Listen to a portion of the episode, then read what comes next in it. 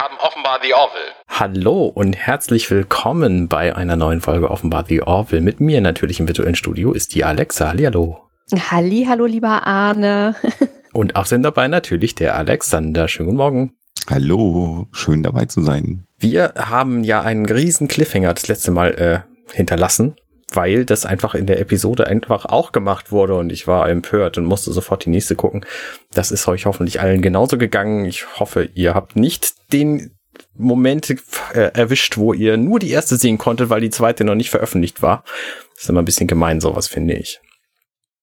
Ja. Identität Part 2 beziehungsweise zwei in Klammern, die deutsche Version dieses ähm, Titels Identity Part 2 ist äh, im Februar 2019 schon erschienen. Das ist ganz schön lange her. Die neunte Folge der zweiten Staffel. Und wir wollen auch direkt einsteigen mit der Besprechung dieser Folge, weil wir nämlich äh, auch heute nicht so ganz viel Zeit haben, muss ich gestehen. Macht aber nichts. Also verlese ich kurz eine Zusammenfassung und dann ähm, gehen wir in die Analyse über. Auf der Orville haben noch immer die Kalon die Oberhand Während die Crew im Frachtraum versammelt verharren muss. Gefolgt von einer Menge Kalan-Schiffe fliegen sie zur Erde, um dort alles Leben auszulöschen. Ed und seine Crew sollen vor der Union vorgeben, dass die Kalon beitreten wollen und dass alles in Ordnung sei. Der Versuch, die Gefahr weiterzugeben, wird jedoch entlarvt und ihr Kontaktschiff wird mitsamt ihrer Crew vernichtet. Zudem werfen die Kalon ein Crewmitglied aus der Luftschleuse, um Ed einzuschüchtern. Jeffet und Tai schaffen es, ein Warnsignal an die Union zu senden, aber Tai wird gefangen.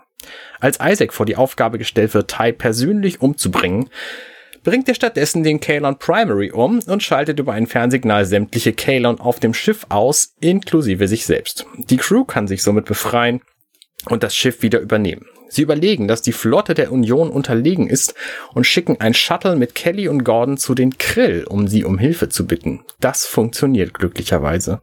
Als die Kalon bei der Erde ankommen, ist die Unionsflotte bereit, scheint aber zu verlieren, bis die Krill einschreiten und sie gemeinsam die Kalon in die Flucht schlagen.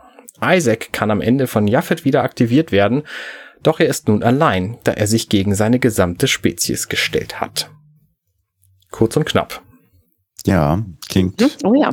klingt aber auch schon in der Zusammenfassung spektakulär mhm. und ist mhm. auch zum Gucken, glaube ich, ähnlich spektakulär. Ja. Krasse Folge. In der Tat. Ich habe zwischendurch so Star Wars Vibes gehabt. Ich weiß nicht, wie es euch ging. Ja, aber ja, da können wir bestimmt nachher noch drauf eingehen. Ja, genau. Ganz tolle Star Trek Vibes, auf jeden Fall, wie immer. Nee, Star Trek, ja, das auch sowieso, aber Star Wars halt auch bei diesen Raumschlachten später. Aha. Genau.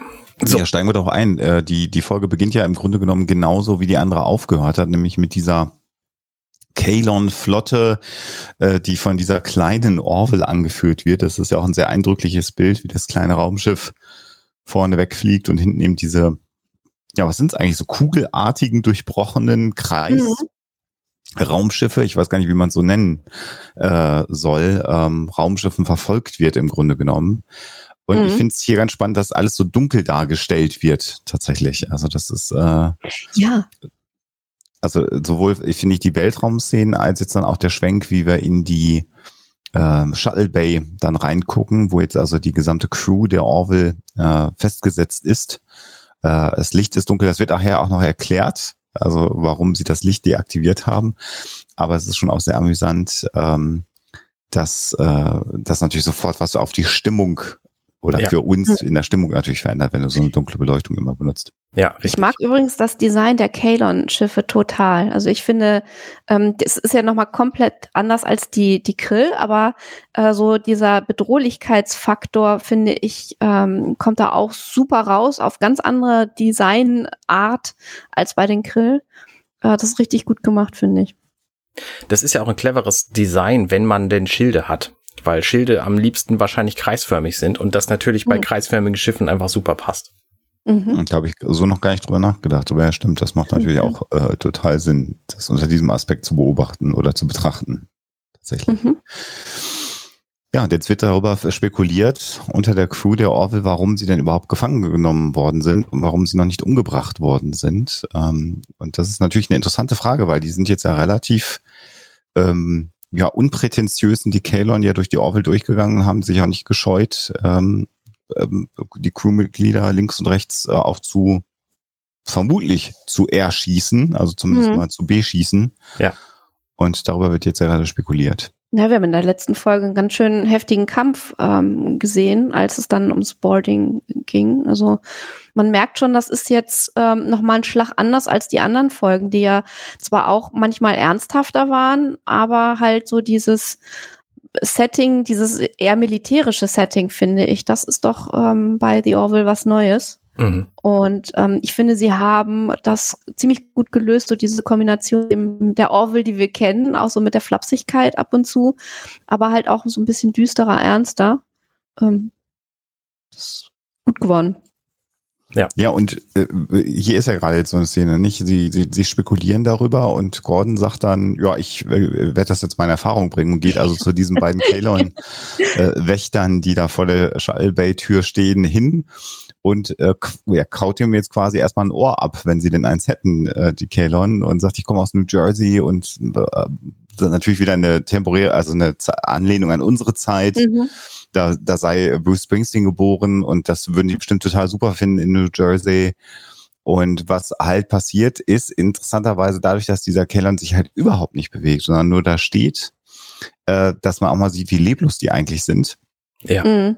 Ähm, das ist ja ganz interessant, wie viel, wie viel Leben, wie viel Charakter der Schauspieler von Isaac in diese, in diese, in diese Figur hineinbringt, ohne dass er der eine Mimik hat oder so.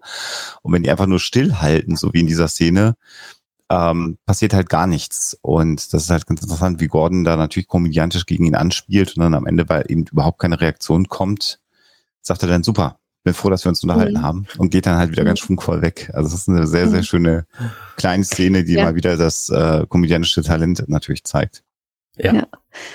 Und äh, es ist auch, glaube ich, äh, für Leute, die sich da auskennen, äh, eine ganz nette Anspielung mit New York und New Jersey, weil ich glaube wirklich, dass die Leute aus äh, New Jersey äh, im Gegensatz zu den abgehobenen und und so ein bisschen ja eher etepetete wirkenden New Yorkern ähm, so ein bisschen bodenständiger sein sollen. Er sagt ja auch, die die sagen, also die benennen die Dinge beim Namen und ähm, reden nicht um den heißen Brei rum und so.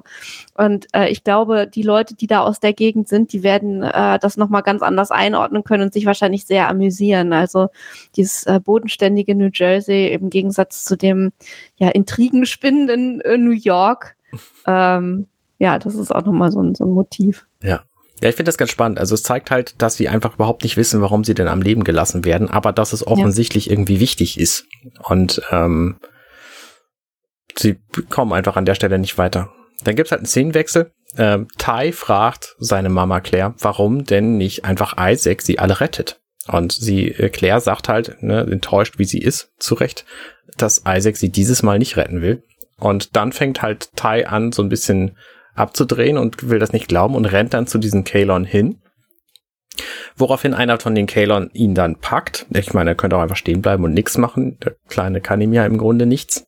Ähm, aber daraufhin wird dann äh, Teller äh, aktiv und rennt dann auf die Kalon zu, um ihn natürlich zu retten und wird dann volle Lotte weggeballert und fliegt sechs Meter rückwärts. Ähm, Ja. Und überlebt es höchstwahrscheinlich nur deswegen, weil sie eben ein, ähm, wie heißt die, äh, die Spezies noch? Xelaine ist. Xylaen, richtig. Und äh, überlebt es dann eben. Und ähm, Muss aber behandelt werden. die zeigen halt wieder, dass es gefährlich ist, da mit denen zu agieren. Ja. Mhm. Ja. Genau, also das ist jetzt so richtig Schluss mit lustig. Naja, wir haben hier auch so einen gewissen Kontrast. Also natürlich Gordon geht da hin und im Grunde genommen macht Faxen und darauf reagieren sie nicht. Der, der kleine, und man könnte jetzt schon fast wieder meinen, na, vielleicht tun die ja doch nichts. Dann läuft eben äh, Tai auf sie zu, wird zumindest nicht erschossen, sondern festgehalten. Aber in dem Moment, wo dann die Sicherheitsoffizierin als potenzielle Gefahr oder eine Offizierin, ähm, ob, ob sie jetzt wissen, dass das die Sicherheitsoffizierin ist, einmal dahingestellt, weil das sagt ja dann der Captain äh, den beiden, sich da auf sie zubewegt, wird halt einfach geschossen. Also die machen halt einfach keine Gefangenen und sie interpretieren Gefahrensituationen äh, also sagen wir mal, also Gordon war jetzt keine Gefahr, den hätten sie wahrscheinlich körperlich äh, überwunden, aber in dem Moment, wo sie auf sie zugelaufen ist als Elaine, schießen sie halt einfach. Da wird auch gar nicht erst, Ja, Hm. also Gefangene machen klingt jetzt blöd in dieser Situation, ist ja die Redewendung, aber also das, dann wird halt geschossen. Das ist denen ja Mhm. auch wurscht. Das, diese Gleichgültigkeit kommt dann natürlich auch ähm, ähm, nochmal voll zum Tragen. Mhm. Und was ich sehr, sehr spannend finde, ist, dass ja in vielen Episoden, die wir bisher gesehen haben, so ein bisschen Isaac die Deus Ex Machina gewesen ist. Also der hat ja dann nicht durch seine IT-Kenntnisse äh, oder durch seine Sonden, die aus den Fingern rauskamen, konnte der dann plötzlich Computer reparieren oder hat immer noch eine Idee gehabt. Also der war ja schon derjenige, der durch seinen, seine intellektuellen Möglichkeiten als Maschinenwesen mehr als einmal äh, den, den Tag gerettet äh, auf der Orwell. Und hier wird relativ klar adressiert, das passiert diesmal nicht. Also diese Deus Ex Machina haben wir diesmal nicht zur Verfügung. Auch das ist für mich ja so ein bisschen der Dialog mhm. zwischen äh, Claire und ihrem Sohn, der ja im Grunde genommen ja auch der nochmal den, den, den vielleicht inneren Dialog der Zuschauer? Also der hat ja noch blaue Augen, die anderen sind alle rot, vielleicht ist der ja gar nicht böse. Und genau in diese Kerbe wird jetzt hereingeschossen, indem sie sagt, nein, er tut böse Dinge, der wird uns nicht helfen diesmal.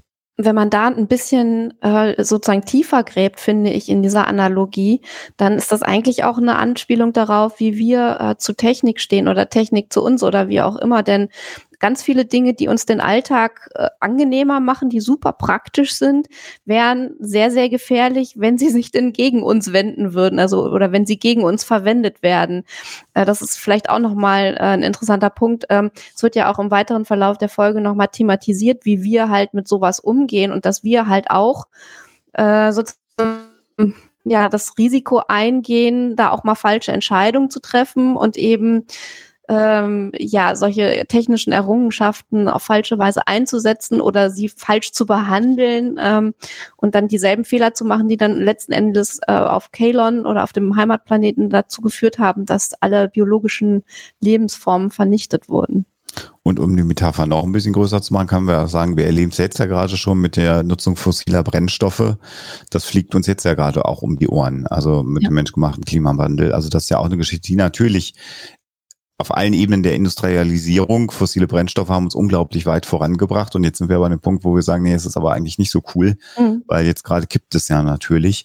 Und da sind wir dann noch gar nicht bei KI oder anderen Themen, Stimmt. sondern äh, äh, basale Technologie, die uns jetzt auf die Füße fällt, äh, im Grunde genommen. Also da mhm. steckt natürlich einiges drin, ja.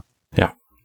In der Geschichte weitergesponnen, ähm, ist mhm. Teller jetzt natürlich verletzt und muss auf die Krankenstation und das kann tatsächlich Ed auch argumentieren weil er sagt, offensichtlich braucht ihr uns lebendig, die ist wichtig für meine Brücke, deswegen müssen wir sie retten. Und daraufhin lassen die Kalon sie dann äh, auf die Krankenstation gehen, also Ed, der Teller trägt und äh, Claire natürlich als Ärztin, die sich damit auskennt, was mit ihr denn passiert und die ihr Equipment da hat.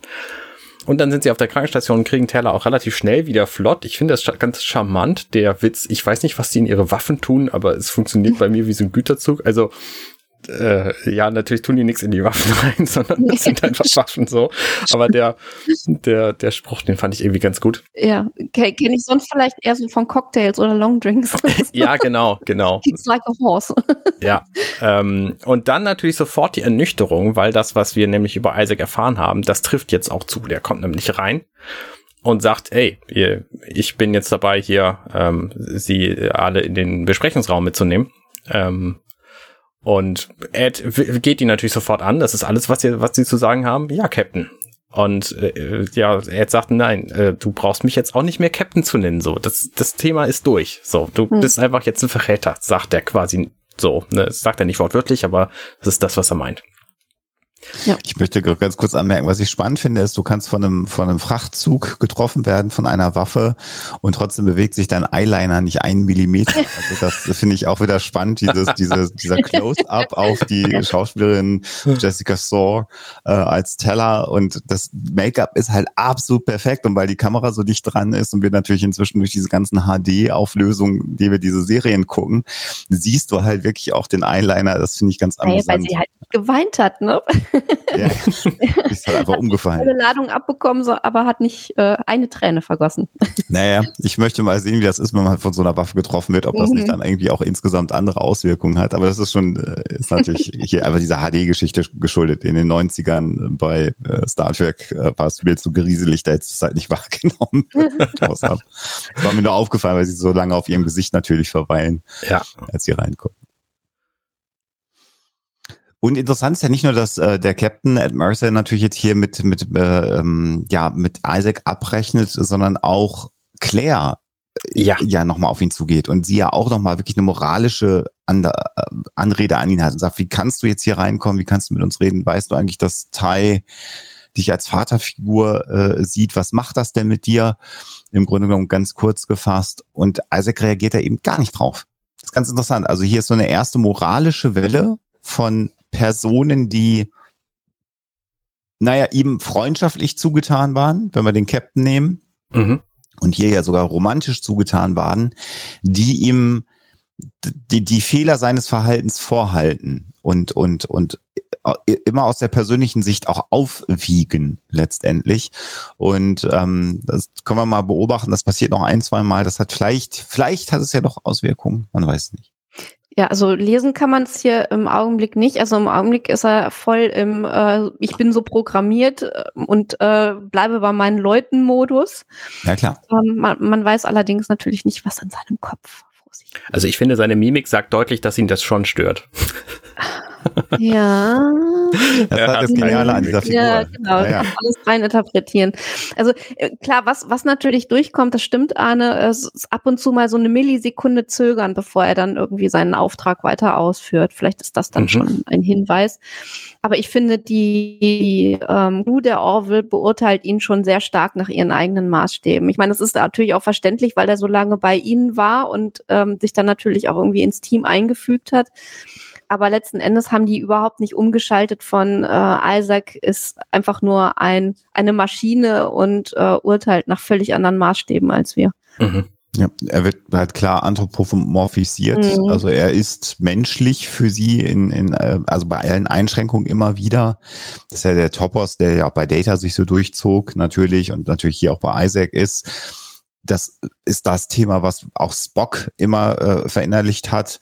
Und wenn wir Deep Space Nine uns angucken, da war es eigentlich Odo, der irgendwie auch nicht so wirklich menschlich war, sondern eher sehr nüchtern die Welt betrachtet hat. Also das, das Abarbeiten der menschlichen Natur an irgendetwas, was, was der nicht entspricht, mhm. ist natürlich sehr beliebt. Und hier scheitert es halt komplett. Ja. Zumindest aktuell erstmal. Ja. Aber ja, dieses Zögern an, ich habe also ich habe ihn auch einmal die Stirn runzeln sehen, als äh, er mit ihm gesprochen hat. Stimme ich dir zu. Ja, dann werden sie in diesen Besprechungsraum reingebracht. Da sitzt schon der Rest der Brückencrew, äh, also Kelly und Bortus und Gordon und äh, das war's, glaube ich. Genau. Und Gordon fragt, warum macht ihr das Licht nicht an? Und das, die sagen dann, das ist ein, ein, ein ineffizienter Benutzung von äh, Energie. Äh, ich frage mich, können die nicht im Dunkeln gucken? Brauchen die überhaupt Licht? So, mhm. gut. Genau, also äh, die, die echte Antwort wäre natürlich, weil die Drehbuchautoren und der Beleuchter die Idee hatten, dass das die Atmosphäre cooler macht. Naja, oder sie sagen halt, äh, ja, Menschen sind halt so, wir brauchen die noch ein bisschen und die sollten vielleicht auch gucken können, wo sie hinlaufen, damit sie nicht irgendwo gegen die Wand rennen. Deshalb machen wir mal ein bisschen Licht an. Ich habe keine Ahnung, das ist aber ja. nur Spekulation. Ich finde ganz spannend, ähm, wir sehen dann ja drei Kalon quasi vor denen stehen, nämlich den Primary, den Tertiary, glaube ich, heißt der, und Isaac, wie unterschiedlich diese Kalon sind. Weil nämlich ich, also ich habe immer noch die Vermutung, dass Isaac hier neue Augen gekriegt hat für diese Doppelfolge, ähm, weil die anderen beiden, die strahlen ein bisschen mehr. Die strahlen auch tatsächlich so ein bisschen, also die sitzen anscheinend so ein bisschen weiter hinten im Kopf. Ähm, mhm. Und auch seine Rüstung, also Anzug, was auch immer, seine Haut ist halt anders als bei den anderen. Ähm, das mhm. finde ich tatsächlich ganz spannend. Mhm. Zum Beispiel der, der Primary, der hat halt Schulterpolster, das haben die anderen beiden nicht. Und Isaac hat so ein bisschen, ich sag mal, so ein bisschen legerere Kleidung. Die anderen sehen ein bisschen martialischer aus, weil die dickere Gummiränder ja. um ihre Metallplatten drumherum haben. Oder, keine Ahnung, was das ist, Kevlar. Also sie sind, sehen sich schon so ein bisschen, so ein bisschen unterschiedlich. Man könnte sie erkennen vielleicht. Äh, das wird sogar gleich noch erklärt, warum das dann der Fall ist, wenn man so genau darauf achtet. Ich weiß gar nicht, ob das allen ZuhörerInnen aufgefallen wäre, wenn du es jetzt nicht nochmal unterstrichen hast, aber es ist klar, dass die ein unterschiedliches Design haben. Vielleicht sagen wir ganz kurz, es geht jetzt erstmal im Grunde genommen darum, das hast du ja natürlich in der, in der Einleitung schon beschrieben, in der Zusammenfassung, äh, dass die sollen jetzt im Grunde genommen die Erde täuschen. Sie sollen vorne wegfliegen und sagen, die wollen Frieden machen und damit dann die Kalon äh, die Ausrottung der biologischen Spezies äh, beginnend von der Erde aus beginnen kann. Das ist jetzt der Auftrag, den sie bekommen, mit der Ansage, wenn, äh, wenn ihr euch weigert, werden wir nach und nach eben Geiseln töten. Also mhm. so ein ganz klassisches äh, terroristisches Szenario natürlich mit einer Geiselnahme. Ähm, und in diesem Dialog geht's dann jetzt ja darum, ähm, wir sind doch gar nicht so, und die Kalon sagen mal, ja, aber in eurer Vergangenheit waren die Menschen mit Sklaven und internen Brutalitäten beschäftigt, so wie bei uns auf dem Planeten. Und dann kommt nämlich der entscheidende Satz, dass äh, Isaac erst nach dieser Phase auf dem Kalom Home Planeten konstruiert worden ist. Ja. Äh, Also Isaac ist sozusagen eine spätere Generation von Kalon und ist davon auszugehen, dass der Primary aus der ersten Generation von Kalon stammt. Also der ist sozusagen wahrscheinlich noch von den Humanoiden gebaut worden, während Isaac dann schon von den Kalon selber konstruiert worden ist. Also, Ja. Also das soll wahrscheinlich ein bisschen erklären, warum er auch ein bisschen anders aussieht.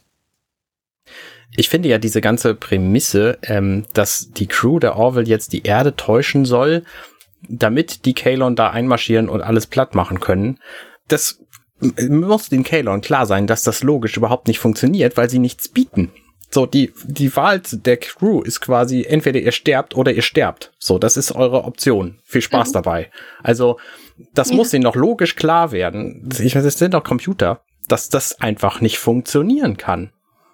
Zumal natürlich auch sämtliche, sämtliche Geiseln immer das Recht haben, sich freizukämpfen mit allen möglichen Möglichkeiten, die sie haben. Und natürlich nutzen die das allesamt immer aus. Man kann von denen nicht erwarten, dass sie kooperieren.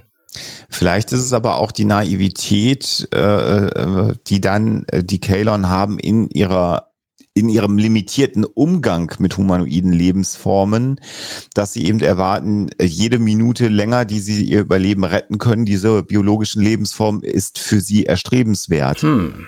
Hm. Was aber eigentlich, wenn denn dann Isaac so viele Berichte geliefert hat, es gibt ja hier eine klare Mhm. militärische Rangreihenfolge und es gibt sicherlich in der Union Fälle, wo Schiffe per Selbstzerstörung in hoffnungslosen Situationen äh, zerstört worden sind. All diese Szenarien würde man ja erwarten, dass Isaac die, zumal er ja auch die Logbücher und die Dokumente der, der Union wahrscheinlich eingesehen hat, als Offizier oder im Rang eines Offiziers, das müsste ihnen bewusst sein. Also ich finde auch, äh, Arne, stimme ich dir zu, das ist ein bisschen schwach, dieses Szenario im Ja. Grunde genommen, das so aufzuziehen. Ja, aber da kommen wir später noch zu, was, was da alles schwach ist in dieser Folge. Ja. Sag mal, hat der, hat der Terti- Tertiary, wenn er so heißt, hat der so leicht orangefarbene Augen? Hat der auch andere Ja. Augen? Ja, ja, Ist so, ne? Kommt Die haben drei, blau, rot und orange, ne? genau. Also so Mhm. gelb, orange. Und der hat ja nicht nur die, die, äh, also die Farben, die gibt's ja nicht nur im Gesicht, sondern alle leuchtenden Punkte am Körper, irgendwie die Gürtelschnalle und an den ähm, Unterarmen und an den Schultern sind überall so, so leuchtende Punkte, damit man die auch von jeder Seite erkennen kann, als der sie sind. Mhm. Ja, ist ja ganz geschickt gemacht, ne? So wie mit den Uniformen äh, bei, bei, der, bei der Crew. Ja, genau, richtig. Und interessant finde ich halt hier auch nochmal den Punkt, den, äh, den Ed natürlich macht, dass die Menschheit inzwischen besser ist und aus ihrer Vergangenheit natürlich gelernt hat in dieser äh, fiktionalen Zukunft.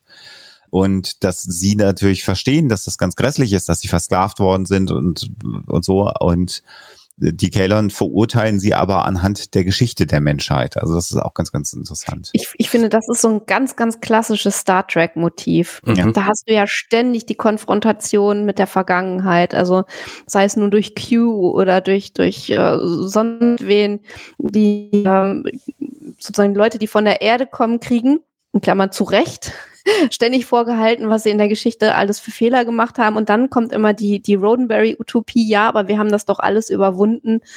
Äh, und heute äh, haben wir zwar auch noch ein paar Probleme, aber eigentlich ist doch alles ganz fluffig auf der Erde zumindest. Ja, da träume ich Da auch von. finde ich ja hier die, die, also sind ja, sind ja auch andere Spezies natürlich dabei. Also die wollen ja alle vernichten. Das ist ja auch klar, äh, kommt hier ja durch. Ähm, äh, kommt natürlich hier so die, wie soll ich sagen, Sorge oder, oder, oder Angst oder die Wahrscheinlichkeitsrechnung der Kalon durch, dass sie sagen, naja, wir wollen das aber gar nicht riskieren. Wir wollen das gar nicht Mhm. ausprobieren. Wir brauchen äh, Platz, wir müssen expandieren und wir wollen schon im Vorfeld jegliche Konflikte ausschließen, indem wir euch alle, einfach alle vernichten, weil dann haben wir Ruhe in der Galaxis. Äh, Spannend. Also, ja. Ja. Hat Ja, das, in der äh, deutschen da Geschichte habe auch ich gar nicht so drüber nachgedacht. Ja, aber da habe ich gar nicht so drüber nachgedacht, dass sie ja alle anderen Spezies anhand der Geschichte der Menschen beurteilen und sich gar nicht die Mühe machen, vielleicht auch mal bei anderen Planeten irgendwie mal kurz nachzufragen, wie das so bei denen gelaufen ist. Sondern, also ich weiß gar nicht, ob sie da andere Isaacs äh, woanders hingeschickt haben, äh, um mal ein paar Daten zu sammeln. Ähm, weil ansonsten haben sie es sich sehr einfach gemacht. Kannst du dir vorstellen, dass die Krill jemanden aufnehmen würden? Ich nicht. Nee. Ja gut, die Krill haben ja in sicher. ihrer Religion, also das werden sie erfahren haben, dass die jetzt auch nicht so nett sind und die anderen äh, Spezies. Es ist halt die Frage, ob es, äh, wenn, wenn, also das ist jetzt natürlich philosophisches Gedankenspiel, wenn es eine humanoide Lebensform mit Bewusstsein ähnlich der unseren gibt auf anderen Planeten, äh, ob die immer friedlich miteinander umgehen. Also ist es eine inhärent menschliche Geschichte, unsere Geschichte, also oh, Mhm. mit, all- mit all Oder diesen Problemen oder Ja. äh, ist es woanders anders? Man weiß es nicht. Äh, ganz einfach. Aber hier wird ja davon ausgegangen, dass jeder Planet mit humanoiden äh, Lebensformen wahrscheinlich eine ähnliche Geschichte hat und eventuell eine ähnliche Bedrohung für die Kalon darstellt. Genau, jedenfalls ähm, benehmen die sich jetzt, nee, wie, wie sagt man es auf Deutsch, Behave ist es im, im Englischen, ähm, sie folgen dem den Anweisungen Ja. und gehen auf die auf die Brücke zurück und äh, Ed hat aber einen Plan, der sagt zu Kelly am Anfang, als sie die Brücke betreten, Direktive 98 und wir lernen dann später, dass diese Direktive 98 äh, dazu führt, dass er den 13 Knopf Gruß Mhm. anwendet und das ist halt der der Hilferuf, den sie dann äh, versuchen versteckt zu machen.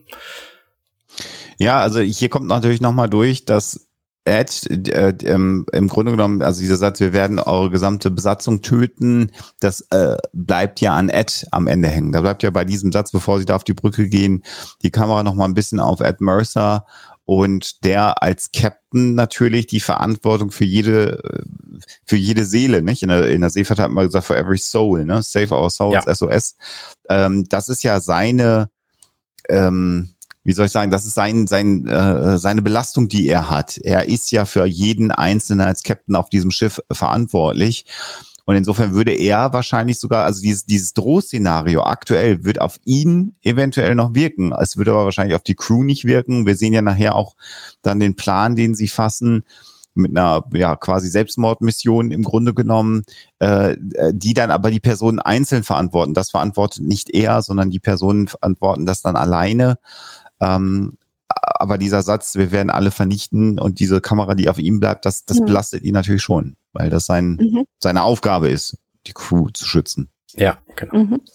Und so eine dunkle Brücke sieht halt auch wirklich, äh, ja, das sieht halt bedrohlich aus. Und das ist ganz interessant jetzt, wenn dann gleich der Funkverkehr beginnt, dass sie dann das Licht wieder anmachen. Stimmt, das ist mir gar nicht aufgefallen. Ja. Ja, damit alles normal wird. Ne? genau, Stimmt. Genau. Und das ist natürlich ein alter Freund von Ed, äh, der Captain Marcos, der jetzt begegnet. Und das ist ja nochmal ein kleineres Schiff als die, äh, als die Orville. Die hat ja nur zwei äh, Hyperdrive-Ringe. Ähm, da sehen wir ja die Konsistenz in dem, in dem Schiffdesign dann letztendlich. Ja, genau. Innerhalb der Union. Mhm. Ich muss sagen, ich finde diese Sequenz wirklich äh, ziemlich düster. Also ich habe bisher immer, auch wenn ernste Themen behandelt wurden, die Orville immer äh, gerne geguckt, weil es so wirklich Eskapismus ist und einfach angenehm und nett äh, Star Trekig, ohne Star Trek zu sein. Aber das hier, das, das fand ich einfach äh, ein sehr, sehr äh, übles Szenario, weil ja dann Captain Marcus beziehungsweise er und sein Schiff einfach zerstört werden in der Folge. Und das passiert so beiläufig. Ähm, und gerade weil du äh, sagtest, das sei ein alter Freund, das merkt man ja auch irgendwie, so wie die beiden miteinander umgehen. Ähm, also, dass sich, dass sich Ed Mercer wirklich jetzt so unvermittelt mitten im Krieg eigentlich befindet, finde ich sehr, sehr heftig, so als, als Vorstellung. Also, das hat mich schon ein bisschen mitgenommen.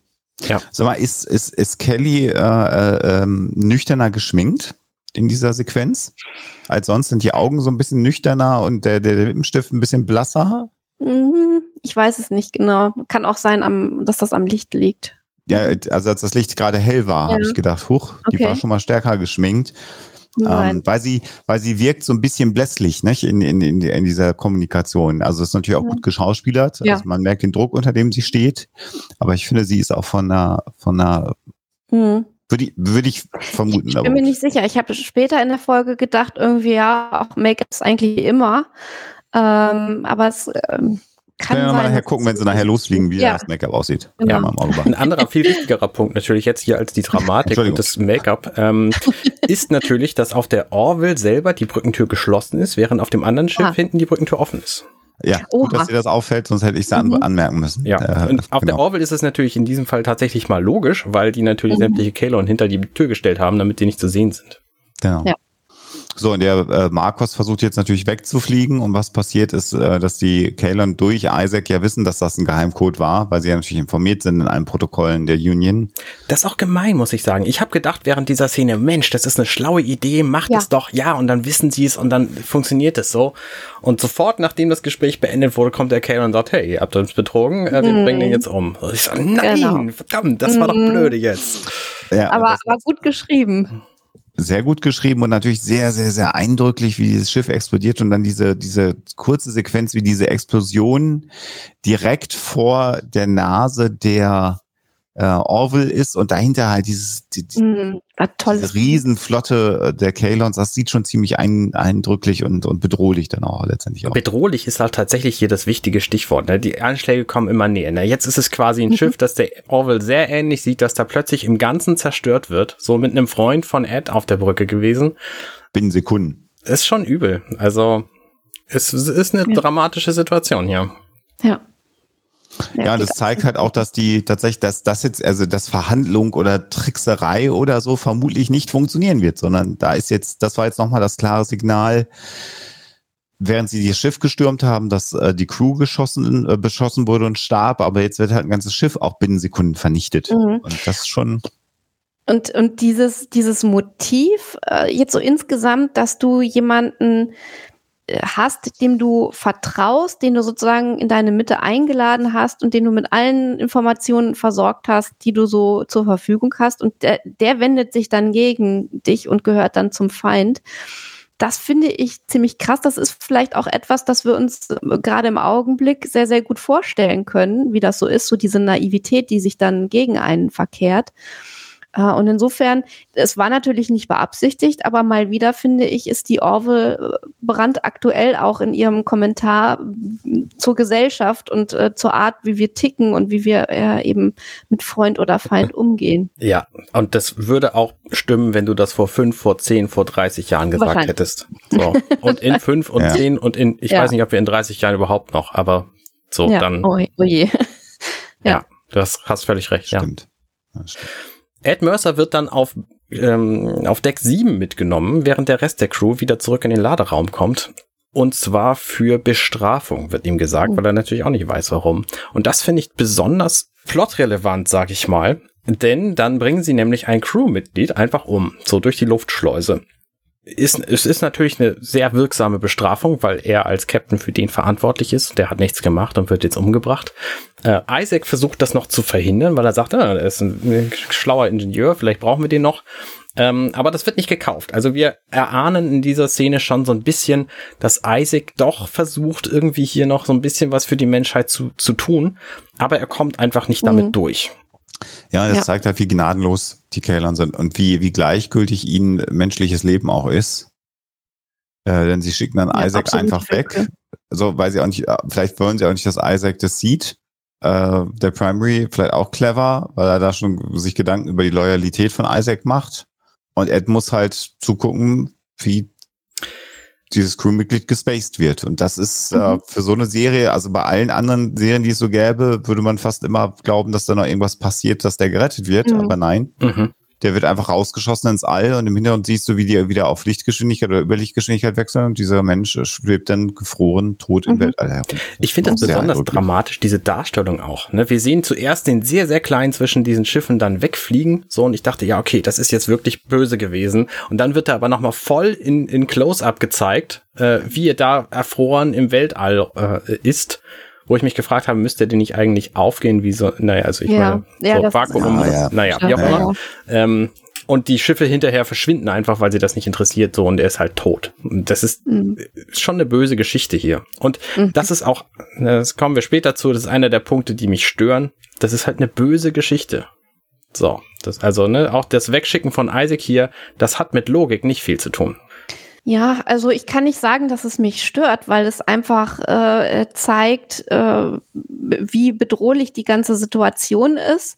Aber was, was ich sagen muss, also ich habe das Gefühl, dass die Serie hier jetzt ähm, eine Abzweigung genommen hat, äh, bei der es kein Zurück mehr gibt. Also ich kann mir nicht vorstellen, dass, dass man dann hinterher wieder so ganz äh, zum ursprünglichen, doch eher comedy-lastigen Plot zurückkehren kann. Also ich habe so das Gefühl, äh, die haben jetzt noch mal einen Turn gemacht äh, mit der Serie, aber ich kann nicht sagen, dass ich das jetzt schlecht finde oder so.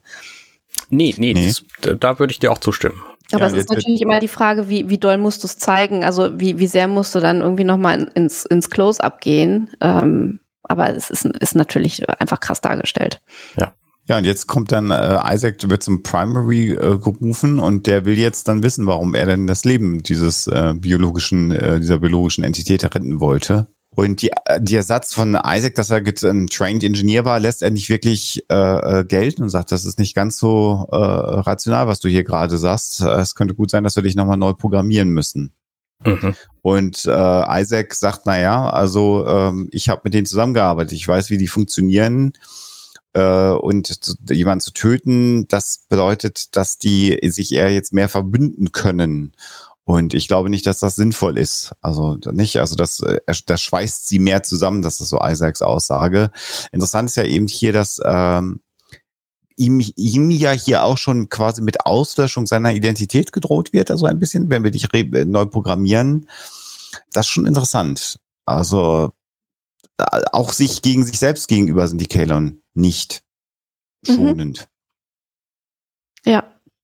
Und äh, sie entwickeln sich halt auch nicht weiter. Also sie sind im, im Prinzip noch genauso drauf wie damals, als sie sich von ihren Beherrschern befreit haben. Also es ist nicht so, dass die dann irgendwann sagen, okay, wir haben jetzt diese Zeit überwunden, wir sind jetzt frei, wir sind jetzt eine neue Gesellschaft oder äh, überhaupt, äh, wir haben uns selber eine Gesellschaft geschaffen äh, und lassen es damit gut sein, sondern im Prinzip verharren die absolut in der Vergangenheit und beurteilen alles vor diesem Hintergrund und ähm, handeln auch genauso, als hätte sich überhaupt nichts getan in der Zwischenzeit. Ja, genau. Ja, das zeigt ja auch, dass äh, der Primary jetzt will, dass er sich Roots, äh, das Buch äh, Roots runterlädt. Ein sehr bekanntes Buch, wo es nochmal um die Zeit der, der, der Sklavenhaltung in den Vereinigten Staaten von Amerika ging, in der amerikanischen Geschichte natürlich sehr bekannt. Ähm, bei uns auch durchaus, gab auch einen Fernsehmehrteiler, der damals gut äh, äh, besetzt war und, und äh, übrigens eine der ersten Rollen von ähm, äh, dem Schauspieler von Jordi LaForge, äh, der da mitgespielt hat bei Roots, interessanterweise. Mhm. Und nachdem dann Isaac das durchgelesen, sprich runtergeladen hat, wie sie es dann nennen, sagt er, ja, aber ich habe ja viel mit den Kindern zu tun. Ich sehe das nicht, dass die Menschen heute noch so sind. Und äh, das lässt der Primary nicht gelten. Das ist all das, was du gerade aus, ausgeführt hast, Alexa, an am Beispiel ähm, dieses dann natürlich sehr, sehr alten Buchs in der Zeit äh, der Union. Ne? Aber ja. das ist für sie sozusagen der Grund, die der Menschheit zu verurteilen. Ja. Und äh, ich muss es hier erwähnen an dieser Stelle, weil es einfach so furchtbar ist und so wichtig ist, darüber zu sprechen. In den USA gibt es ja gerade massive Bestrebungen von den Republikanern, genau diese Art von Literatur und die sogenannte Critical Race Theory aus den Schulen, aus dem gesamten Bildungssystem zu verbannen. Das heißt also, diese Auseinandersetzung mit der Zeit der Sklaverei und mit den ganzen Ungerechtigkeiten, die in der Frühzeit der USA passiert sind und auch noch leider weiter nach, ähm, sollen ja mehr oder weniger verboten, verbannt werden. Und ähm, das ist gerade eine, eine sehr, sehr kritische, schwierige Zeit für die USA, weil natürlich es wichtig ist, sich weiterhin mit der Vergangenheit auseinanderzusetzen. Wem sage ich das? Wir alle in Deutschland wissen das sehr genau, mhm. wie wichtig das ist, auch weiterhin Verantwortung zu übernehmen und dafür zu sorgen, dass sowas nicht wieder passiert. Und in den USA soll jetzt im Prinzip die Geschichte des Landes ja, man kann es wirklich so übersetzen, weiß gewaschen werden. Also alles toll, alles super. Äh, wir sind alle Helden und wir sind überhaupt das tollste Land äh, auf Gottes Erde. Mhm. Äh, und alles, was, was schiefgelaufen ist in der Geschichte, das kehren wir unter den Teppich. Das sollen unsere Kinder gar nicht mehr erfahren. Das ist eine ganz, ganz, ganz, ganz schreckliche Entwicklung. Ja. Ja, dazu sei vielleicht, äh, wer sich dafür mehr interessiert, dem sei das Buch äh, von Annika Brockschmidt empfohlen, Amerikas Gotteskrieger. Ja. ja. Ähm, weil genau. das nämlich genau. einfach diese Geschichte sehr plakativ und eindrücklich darlegt. Ja. Ja. Belegt auch, äh, ist ja. keine Behauptung ja. unsererseits, sondern kann man ja ganz klar nachzeichnen. Man braucht gute Nerven für die Lektüre. Das stimmt. Und die Szene endet dann, äh, finde ich auch ganz spannend, dass ähm, der Primary sagt, wieso bist du, du hast dir ja auch einen Namen gegeben und dann sagt äh, Isaac eben nach Isaac Newton hätte er sich benannt, einem sehr intelligenten äh, Menschen. Und der Primary sagt dann, ich will, dass du dir einen neuen Namen zulegst. Also mhm. äh, sehr krass, also das lässt er alles nicht gelten. Und hier greift eben der Primary, vielleicht kann man sowas sagen, wie in die Persönlichkeitsrechte natürlich von Isaac äh, ein. Das ist sehr interessant. Und da kommt natürlich jetzt auch Druck auf Isaac. Ja. Gucken wir mal, was er damit macht, mit dem Druck. Spannend noch äh, für die für die Darstellung dieser Robotik der Kalons finde ich, dass sie sich zwar im Büro von Ed aufhalten, was sie natürlich auch nicht müssten, aber die Stühle überhaupt nicht benutzen, die da stehen. Ja. Das stimmt. Gab es ja auch nicht auf dem Planeten. Richtig. Wie Ed bemerkt hat. Ja. Jetzt äh, sind wir wieder in der Shuttle Bay, wo natürlich die Crew überlegt, wie man jetzt der ganzen Sache ähm, äh, begegnen kann. Da gibt's dann so ein bisschen Comedy Relief mal wieder, natürlich über Gordon Malloy, der sagt, oh, Entschuldigung, ich war gerade in der Pinkelecke. ähm, und das ist ja, das ist, glaube ich, das ist ein bisschen auch so das Trope, was, was äh, kommuniziert wurde, weil früher man immer rumgescherzt hat, haben die überhaupt Toiletten mhm. an Bord der Raumschiffe, mhm. ähm, was ja dazu geführt hat, dass bei der Enterprise D dann tatsächlich auch in der Nähe der Brücke in einem der, der Pläne dann irgendwann tatsächlich eine Toilette direkt an der Brücke auch äh, so? dann eingezeichnet wurde. Es gibt also einen Floorplan der Enterprise D, wo du einmal rechts raus und links ist dann, ist dann eine Toilette, was ja auch Sinn macht, wenn ja. die Brückencrew mal wirklich verschwinden muss bei einer acht Stunden Schicht oder so. Und ich, ich bin mir nicht sicher, also natürlich ist die, die Pinkelecke äh, ja eigentlich nicht lustig. Das zeigt natürlich eine Entmenschlichung hier äh, der äh, Gefangenen. Äh, ich könnte mir aber auch vorstellen, dass das eine Anspielung an diese Debatten rund um Raumschiff Enterprise, haben die überhaupt Toiletten im Raumschiff?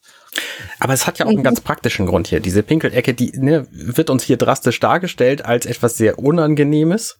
Und dann planen sie aber jetzt mit einem Shuttle zu den Grill zu fliegen und Kelly sagt, nee, nee, Ed, du bleibst hier, ich nehme Gordon mit, der hat das ja auch schon erlebt. Wir erinnern uns, vor ein paar Folgen waren die ja gemeinsam auf so einem Schiff. Ja. Mhm. Und Gordon sagt dann, ähm, oh Mensch, die Pinkelecke, die sieht aber jetzt doch plötzlich sehr reizvoll aus. Also er will noch viel ungerner zu so einem Grillschiff, als jetzt dieses unangenehme Erlebnis hier zu haben. Das ist natürlich ja. schon bezeichnend. Genau. Ja, und das Ganze entsteht natürlich der Plan, weil sie jetzt feststellen, dass zwei dieser Raumschiffe einen Union Ship sofort zerstört hat und dass also auch die gesamte Union Fleet dementsprechend kein, keine Chance gegen die, die Kalon hat. Und da kommt dann eben genau der Gedanke von Kelly, du hast gerade gesagt, äh, alleine haben wir keine Chance. Und jetzt entsteht dann genau der Plan, das zu tun, was du gerade gesagt hast. Wir fliegen zu den Krill. Genau. Unter anderem deswegen, weil die Mogdans zum Beispiel unerreichbar weit weg wären. Ja. Mhm. Ist auch interessant konstruiert, ne? Also, dass das jetzt gerade der Fall ist, dass die Krill dichter dran sind als die Moklans und so, ist schon.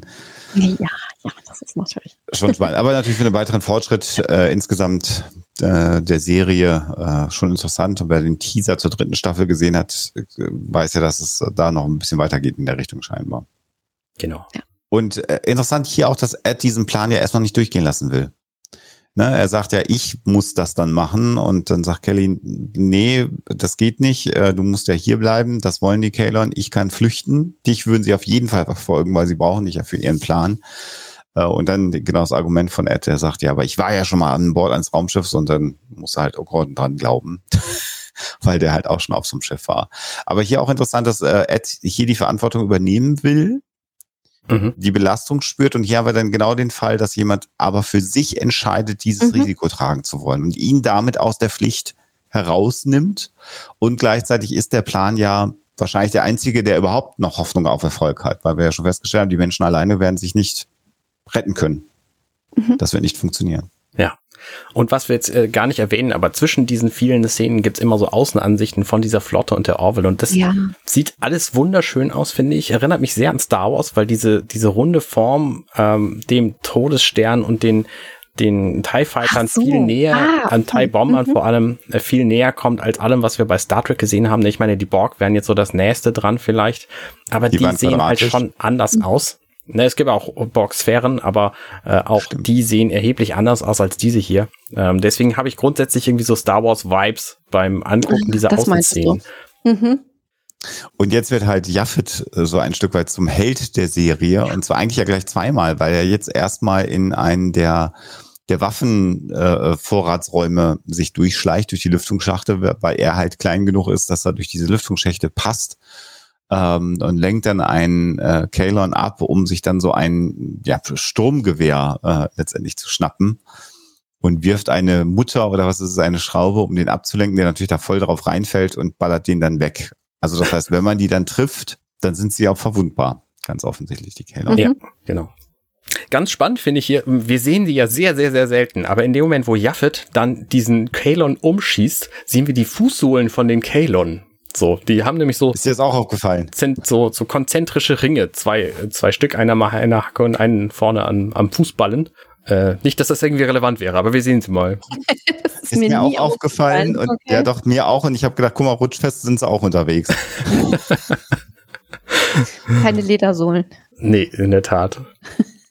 Ja, und dann wird die Waffe zurückgebracht und äh, Bortus ist dann derjenige, der hier zum Einsatz kommt und der fackelt auch nicht lange, sondern pustet die beiden Kalon, die da an der Shuttle Bay Tür stehen, um. Und dann muss es natürlich äh, schnell gehen und ähm, Ed gibt dann John und Terra den Auftrag, dass sie die Shuttle Rampentür, also zum Weltall, die Tür öffnen sollen. Genau. Und natürlich muss das Force Field aktiviert werden, weil sonst sterben natürlich alle, wenn du die Tür zum Weltall aufmachst. Ja. Und Kelly und Gordon versuchen dann das Shuttle zu starten. Wobei ich mich wundere, wie lange es dauert, bis so ein Shuttle aufgeht. Aber gut. Ich frage mich ja, warum sie das Shuttle überhaupt da gelassen haben und den ganzen Kisten und so zum dahinter verstecken. Ich meine, das hätten die Kellon ja auch einfach mal eben Tür auf, prima, dann ist alles hm. draußen, dann die Leute rein. Hm. Hätte man machen können, das stimmt. stimmt. Naja, gut. ja, ich, das Shuttle Interior ist mir mal wieder positiv aufgefallen. Ich glaube, ich habe es schon ganz oft gesagt, aber ich finde das Design einfach so, so schön.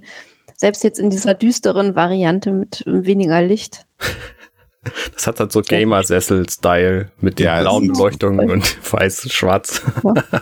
Ich glaube, es sind auch Gamersessel, glaube ich, die sie da wirklich reingebaut. Bestimmt.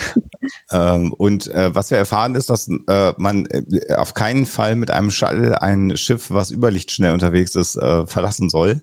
Mhm. Ähm, und Kelly sagt, ja gut, aber das hast du schon gemacht. Und dann sagt Gordon, nee, das wird uns beigebracht, dass wir das nicht machen sollen. Deswegen habe ich das auch noch nie gemacht. Dass wir es nicht mal versuchen sollen, ja.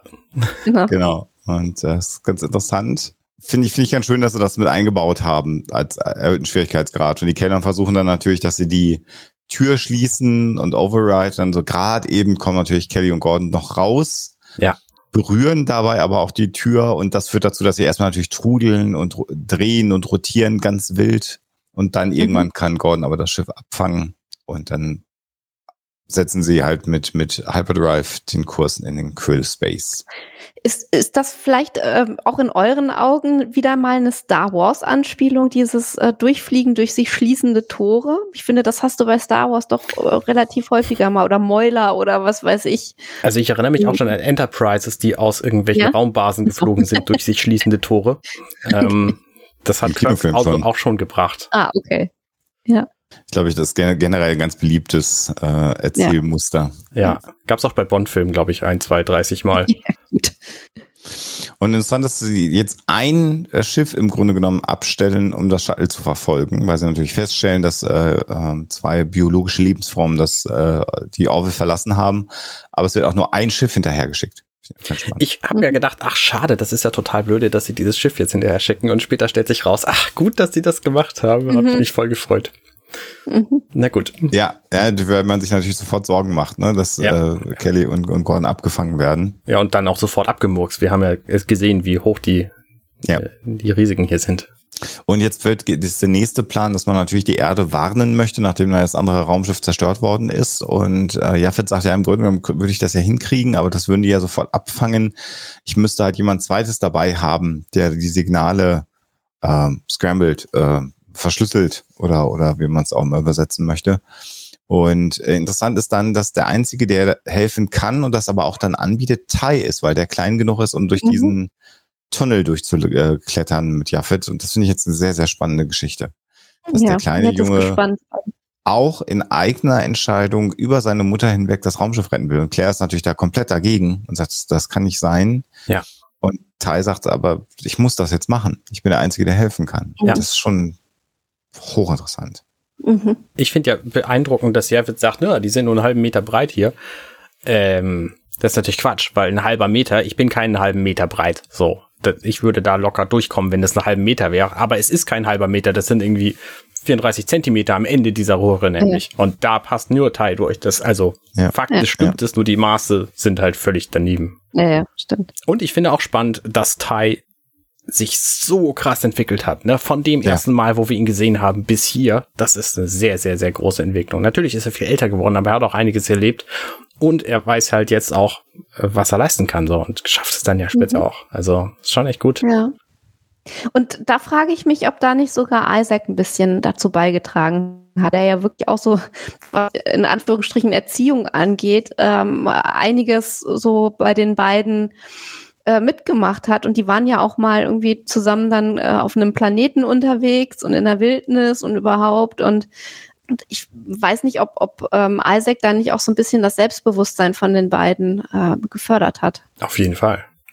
Und die beiden sind jetzt gerade weggekrabbelt und dann sehen wir, dass natürlich jetzt nicht mehr nur zwei Kalon die Tür bewaffen, sondern es sind jetzt fünf, die auch sofort ihre Kopfwaffen aktivieren. Und interessanterweise dabei aber auch die verstorbenen anderen beiden Kalon komplett äh, ignorieren. Also die liegen ja. da tot, rum, also um die wird sich gar nicht gekümmert. Ja. Finde ich auch interessant. Also die sind nicht mhm. wichtig. Wieder eine schöne Sequenz. Also diese Kamerafahrten rund um diese, um diese Flotte sind immer echt eindrucksvoll. Sind immer ein bisschen variiert. Da haben sie auch richtig Geld reinfließen lassen, habe ich den Eindruck. Mhm. Um da möglichst viel zu zeigen. Ich finde ja immer noch lustig, dass eben auf jedem Raumschiff, was jemals die Menschheit irgendwann bauen wird, es diese, diese Röhren gibt, durch die man durchklettern kann. Also das, das ist ja auch nicht wegzukriegen. Ja. Aber braucht man die denn nicht auch? Ich weiß es nicht.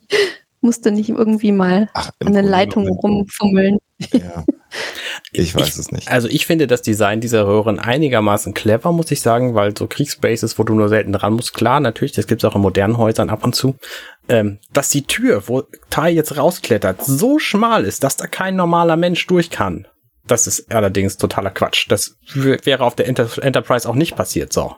Ja. Ja, dann bräuchtest du diesen Gang auch nicht. Ja, genau, da brauchst du den Gang auch nicht. Was ich clever finde, ist, dass sie für Tai jetzt eine Aufgabe vorgesehen haben, die er auch einfach tatsächlich machen kann. Weil Jaffet ja. beschreibt sie jetzt mit, du musst quasi jetzt hier Codes, äh, Frequenzen einfach in den Computer reinhämmern. Ist egal, was es ist, aber du musst einfach drücken, so viel du kannst. So. Und das ist eine Aufgabe, mhm. die kann ein Kind locker erfüllen, egal wie alt es ist. Also Tai schafft es in jedem Fall und macht er dann ja auch ganz gut. Da werden sie von den zwei Kalern überrascht und äh, Jaffet springt einen der Kalern an und verschwindet ja. in, deren, in dessen Anzug. Das finde ich ganz interessant. Und Tai versucht dann wegzukrabbeln.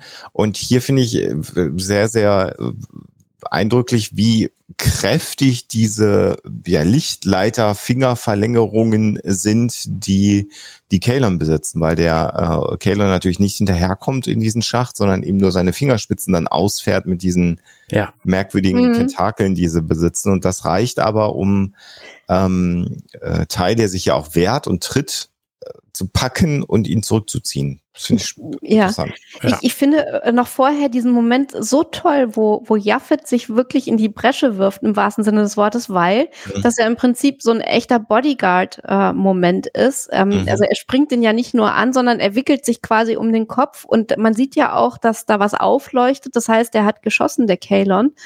Äh, und Jaffet hat jetzt im Prinzip für Tai äh, das Feuer abgefangen. Und das äh, finde ich, das ist, ich finde, ähm, dass das Jaffet hier mal so äh, zum Tragen kommt und so, einen so einen echten Heldenmoment hat, finde ich total schön. Ich habe ja den Film Bodyguard nicht gesehen, aber ich bin jetzt gespannt auf die Szene, Auch wo Kevin Costner sich um den Kopf wickelt. ich habe es mir aber gerade nochmal angeguckt. Alexa. Er, er, er, er springt dir dann, bevor der die Waffen zücken kann. Also schießen tut er nicht. Der, der Kopf so, ist nicht ausgeklappt. Okay, aber da leuchtet doch irgendwas drin. Ja, das sind Stromschläge. Ach so, ah, okay. okay. Also Kurzschlüsse, die da irgendwie entstehen. Mhm. Also er hat nicht die, die Waffen ausgefahren. Das wäre so. wahrscheinlich die nächste Sekunde gewesen. Mhm. Aber das hat Jaffet eben dadurch verhindert. Mhm. Ja, und während dann äh, Tai weggetragen wird und rausgezogen wird, äh, sehen wir, wie Jaffet dann rausquillt wieder aus dem Kalon, den er ausgeschaltet hat und aber ja, also für mich sah es aus, ob er tot ist. Ja, genau. Verbrannt auch mhm. an vielen Stellen sein Mund nicht mehr so fröhlich guckend wie sonst, sondern so. so auch eher so platt. Ja. Grau-grün platt. Ja. Mhm. Und dann wir sehen wir eine kurze, kurze Sequenz, nämlich von der Außenansicht von der Erde. Und da mhm. stört mich an diesem Blick auf den Central Park, nehme ich mal an, ist es, stört mich diese Autobahn, die da durchläuft in S-Form. Das ergibt einfach so überhaupt gar keinen Sinn. Aber gut, das ist so ein sehr kurzer Moment, ich kann darüber hinwegsehen. Aber ich finde es schön. Aber schön. du hast recht, also die kürzeste Verbindung zwischen zwei Punkten ist keine S-Form. Ja, so sieht's nämlich aus. Das ist, das ist die Scenic Route, weil es führt ja über Grün äh, hinweg. ich weiß auch nicht. Ja, keine Ahnung. Na gut. Wir sehen aber dann natürlich, dass die äh, Nachricht, also der Einsatz von Jaffet und ähm, Tai hat sich gelohnt, denn die Nachricht ist angekommen. Und der General sieht auch sofort, dass Admiral. das äh, wichtig ist und er sagt, wir müssen die gesamte Flotte zurückrufen. Und sein Adjutant sagt dann, ja, aber die ganze Flotte, das dauert ja ewig. Und wir sehen die Emotionalität dann, äh, der sagt, nein, der Admiral ist nicht General. Äh, now, also jetzt sofort die gesamte Flotte zurückrufen. Ja, genau. Jetzt haben wir wieder ein bisschen Hoffnung, zumindest. Genau. So, nächste Szene ist natürlich wieder Gordon und Kelly, die versuchen, vor diesem Schiff zu entfliehen. Und dann kommt Gordon auf eine Idee, wie es nur Gordon machen kann. Nämlich, äh, sie geben einfach sämtliche Energie, die sie haben, äh, in, den, in das Quantum Drive rein und machen einen sehr kurzen Impuls, der sie hinterher allerdings äh, wie so ein toter Fisch im Wasser zurücklässt, aber dafür haben sie, waren sie zwischendurch sehr schnell. Was natürlich logisch ist, ne? Die Kerze, die schneller, die von beiden Seiten brennt, die brennt halt schneller ab. Finde ich ganz clevere mhm. Idee eigentlich, das hier so umzusetzen. Naja, und er sagt dann auch noch im, ne-, im Nebensatz, ähm, äh, nur, äh, nur, damit sie es äh, wissen, äh, Commander, es kann natürlich auch sein, dass das das Shuttle zerreißt. Und Kelly sagt dann, ich will das aber nicht wissen. ja. ja.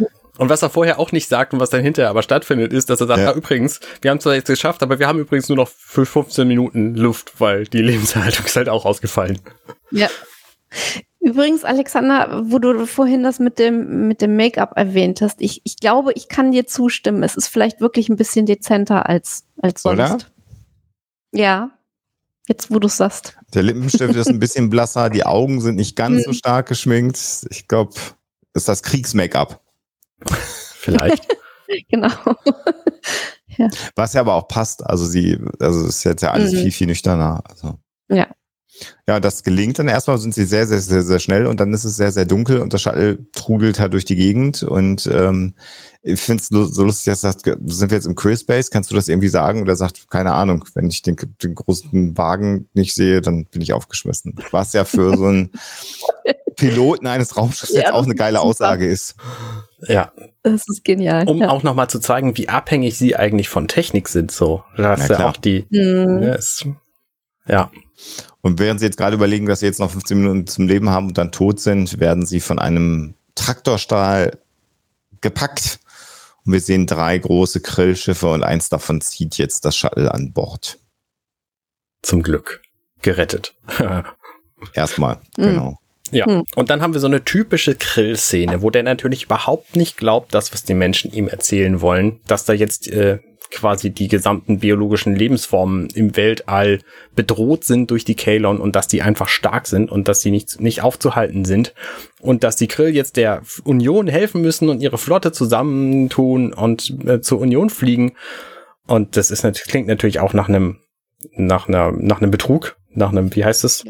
Ähm, nach einem Versuch, die zu, zu überwältigen, so. Mhm. Nach einer Falle. Ja, genau, eine Falle, das war das Wort. Was Täuschung, genau, genau. Und das Interessante ist halt, dass Gordon aber dem dann auch begegnet mit der Aussage, Alter, bist du high? bist du bekifft? Das, das, ist natürlich so ein typischer Gordon Malloy-Moment, äh, der mir immer auch ein Grinsen, weil einfach dieser Satz, also dieser unfassbar böse äh, Krill Commander und, und Gordon sagt dann, ah, dude, are you high? Finde ich ganz großartig. Ja. Ja, und natürlich Avis im Grunde genommen ähm, äh, hat, hat, hat jetzt diese Gefangenen ihm geliefert. Also da kommt natürlich dieser religiöse Wahn der Krill nochmal sehr schön zum Tragen und jetzt sollen sie verhört werden. Ich finde es das schön, dass auch Gordon hier wieder sagt, hier Avis, hörst du? Ich habe hab mir das nicht mhm. ausgedacht. So, so schön, diese Sequenz, ja. ja. Und wo es jetzt also gerade bergab zu gehen scheint, er äh, ähm, taucht dann aus dem Hyperspace dann ähm, natürlich das Kalon-Schiff auf, dieser Kampfkreis, Kugel, Kampfkugel, Kampfkugelkreis. Kampfkugel ist schön.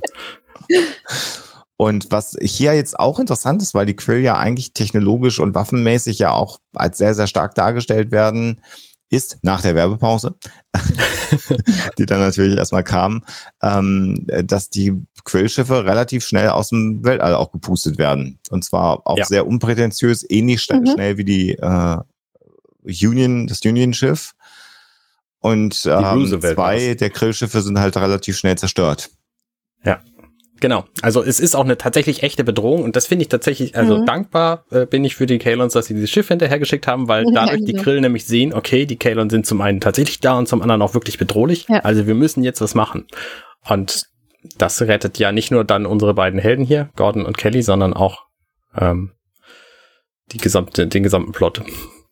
Und das war schon so ein Foreshadowing einer ersten Raumschlacht im Grunde genommen. Und da muss man jetzt schon sagen, im Vergleich zu den alten Star Trek-Serien äh, ist hier deutlich dynamischer. Also immer wenn es natürlich um Raumschlachten ging, äh, später bei Deep Space Nine hatte sich das dann geändert, aber ja. bis Deep Space Nine hinten raus war das ja immer alles sehr, sehr statisch, wenn diese großen Pötte im Weltall sich irgendwie bekriegt haben. Das war jetzt ja nicht so sonderlich dynamisch.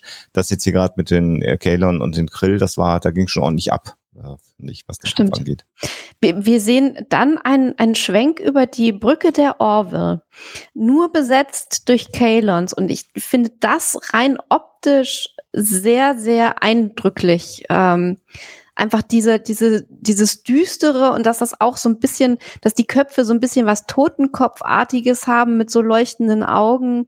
Ähm, dieses Szenario einfach, das finde ich toll dargestellt. Mhm. Ähm, das hat mich optisch einfach richtig berührt. Die Szene beginnt mit einer geschlossenen äh, Brückentür, die dann sich öffnet. Ja, ich muss nochmal darauf hinweisen, weil jemand auch reinkommt und Isaac mitnimmt. Wir sehen aber nicht, ob die Brückentür sich schließt, nachdem sie rausgegangen sind. Ja, das ja. Martin fuchst. Das stimmt.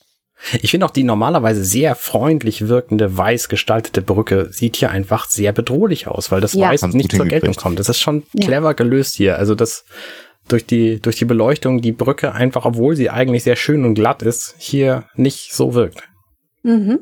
Ja, da sieht man halt, wie viel Licht und Beleuchtung natürlich ausmacht und da sieht man natürlich auch, wie, wie clever das Lichtdesign eigentlich ist, weil sie ja immer freundlich und hell wirkt. Ähm, schon interessant, was man mit Licht natürlich machen kann. Mhm. Genau, der Primary, Primary, der Kalon Primary heißt der. Ähm, der steht dann quasi wieder an der Stelle, wo er vorher war, in Eds Büro und hat aber neben sich Tai stehen. Und das ist äh, natürlich eine blöde Situation, weil Tai jetzt nämlich einfach getötet werden soll, so. Und Isaac sagt, ja, nee, prima, dann bringe ich ihn einfach wieder zurück zu den anderen, ist ja nichts passiert so.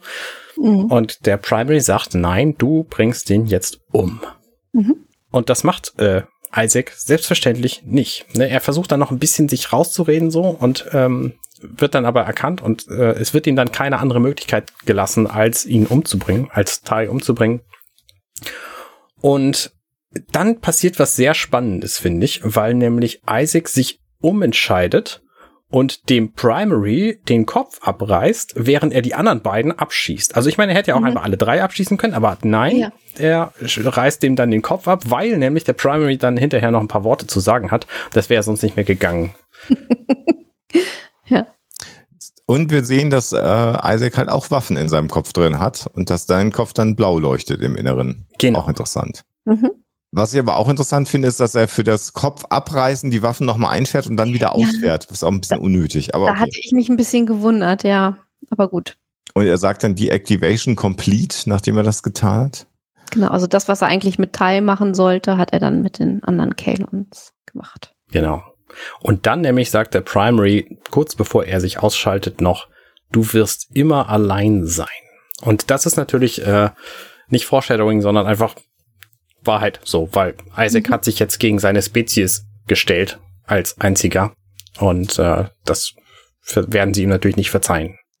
Was, was mich so ein bisschen gewundert hat an dieser Szene ist, dass auch der, der Primary so ein bisschen Anflüge von, tja, ich weiß nicht, so, so leicht menschlichem Verhalten zu zeigen scheint. Also Isaac so zu testen, so auf die Probe zu stellen, ähm, auch so ein bisschen hinterhältig, finde ich, wirkt das. Und auch dann ihm nochmal einen rein, you will always be alone. Also das passt, finde ich, nicht so hundertprozentig zu der sehr nüchternen, kalkulierenden Art, die die Kalons sonst haben. Aber da, da lasse ich mich von euch auch gerne eines Besseren belehren, wenn ihr das anders seht. Nein, doch, oh. Also die Kalons benehmen sich die gesamte Zeit über so und das ist auch das, was Ja, mich ja. an diesem gesamten Plot hier stört. Okay. Ja, ja, also sie agieren nicht wie wirkliche Maschinen. Mhm. Also sie agieren, äh, Anna hat das Wort böse schon benutzt, sie sind halt auch Mhm. eine böse, böse Spezies. Die sind halt Kern. einfach rachsüchtig und das passt überhaupt nicht Ja. zu logisch denkenden Maschinen. Und das, das ist auch, Das äh, kommen wir vielleicht im Fazit noch zu. Ähm, jedenfalls habe ich da was zu sagen. So. Genau. Ja, äh, dann kommt Isaac auf die Brücke, fährt seine Waffen aus und kann, weil vielleicht sie auch überrascht sind oder nicht damit rechnen, die gesamte Brückenkuh erstmal wegballern und äh, sagt jetzt, dass er äh, das äh, Schiff so programmiert, dass es einen ein, ein EM-Puls, also einen elektromagnetischen Puls geben wird, der alle Kalon an Bord deaktivieren wird, inklusive ihm selbst. Genau. Also im Grunde genommen so ein, so ein Self-Destruct, äh, der sich aber auf die Kalons alleine bezieht. Mhm. Genau. So wie so eine biologische Waffe, nur technisch. Also quasi eine Genau. technische Waffe. Ja. Genau. Und, und Tai sagt, ich will aber nicht, dass du stirbst. Äh, und er sagt, das ist aber leider nötig. Wenn es passiert ist, gehst du runter. Er gibt ihm den Code für die Shuttlebay, dass er die Tür öffnen kann. Und dann sagt er, sagt deiner Mutter, dass es mir leid tut. Das Mhm. finde ich auch eine sehr interessante äh, Szene. Ja. Auch interessant finde ich, dass der Code nur fünf Zeichen hat und nicht wie so ein, für so ein Kalon wahrscheinlich total einfach machbar 64.000. Ja. Aber gut. Und dann finde ich es äh, sehr interessant gemacht, wie dann er einfach auf diesen auf Kopf auf Kopftisch. Mhm. Also er löst diesen Impuls aus, das Licht geht aus, das blaue Licht, dann macht's Poff, und dann liegt er da. Mhm. Und ja, dann sehen wir, wie überall auf dem Schiff Kalon umfallen. Interessanterweise haben die das rote Licht noch an und bei Isaac waren die Augen aus. Das ist ganz interessant. Seine Arme und so, die anderen Knöpfe leuchten noch.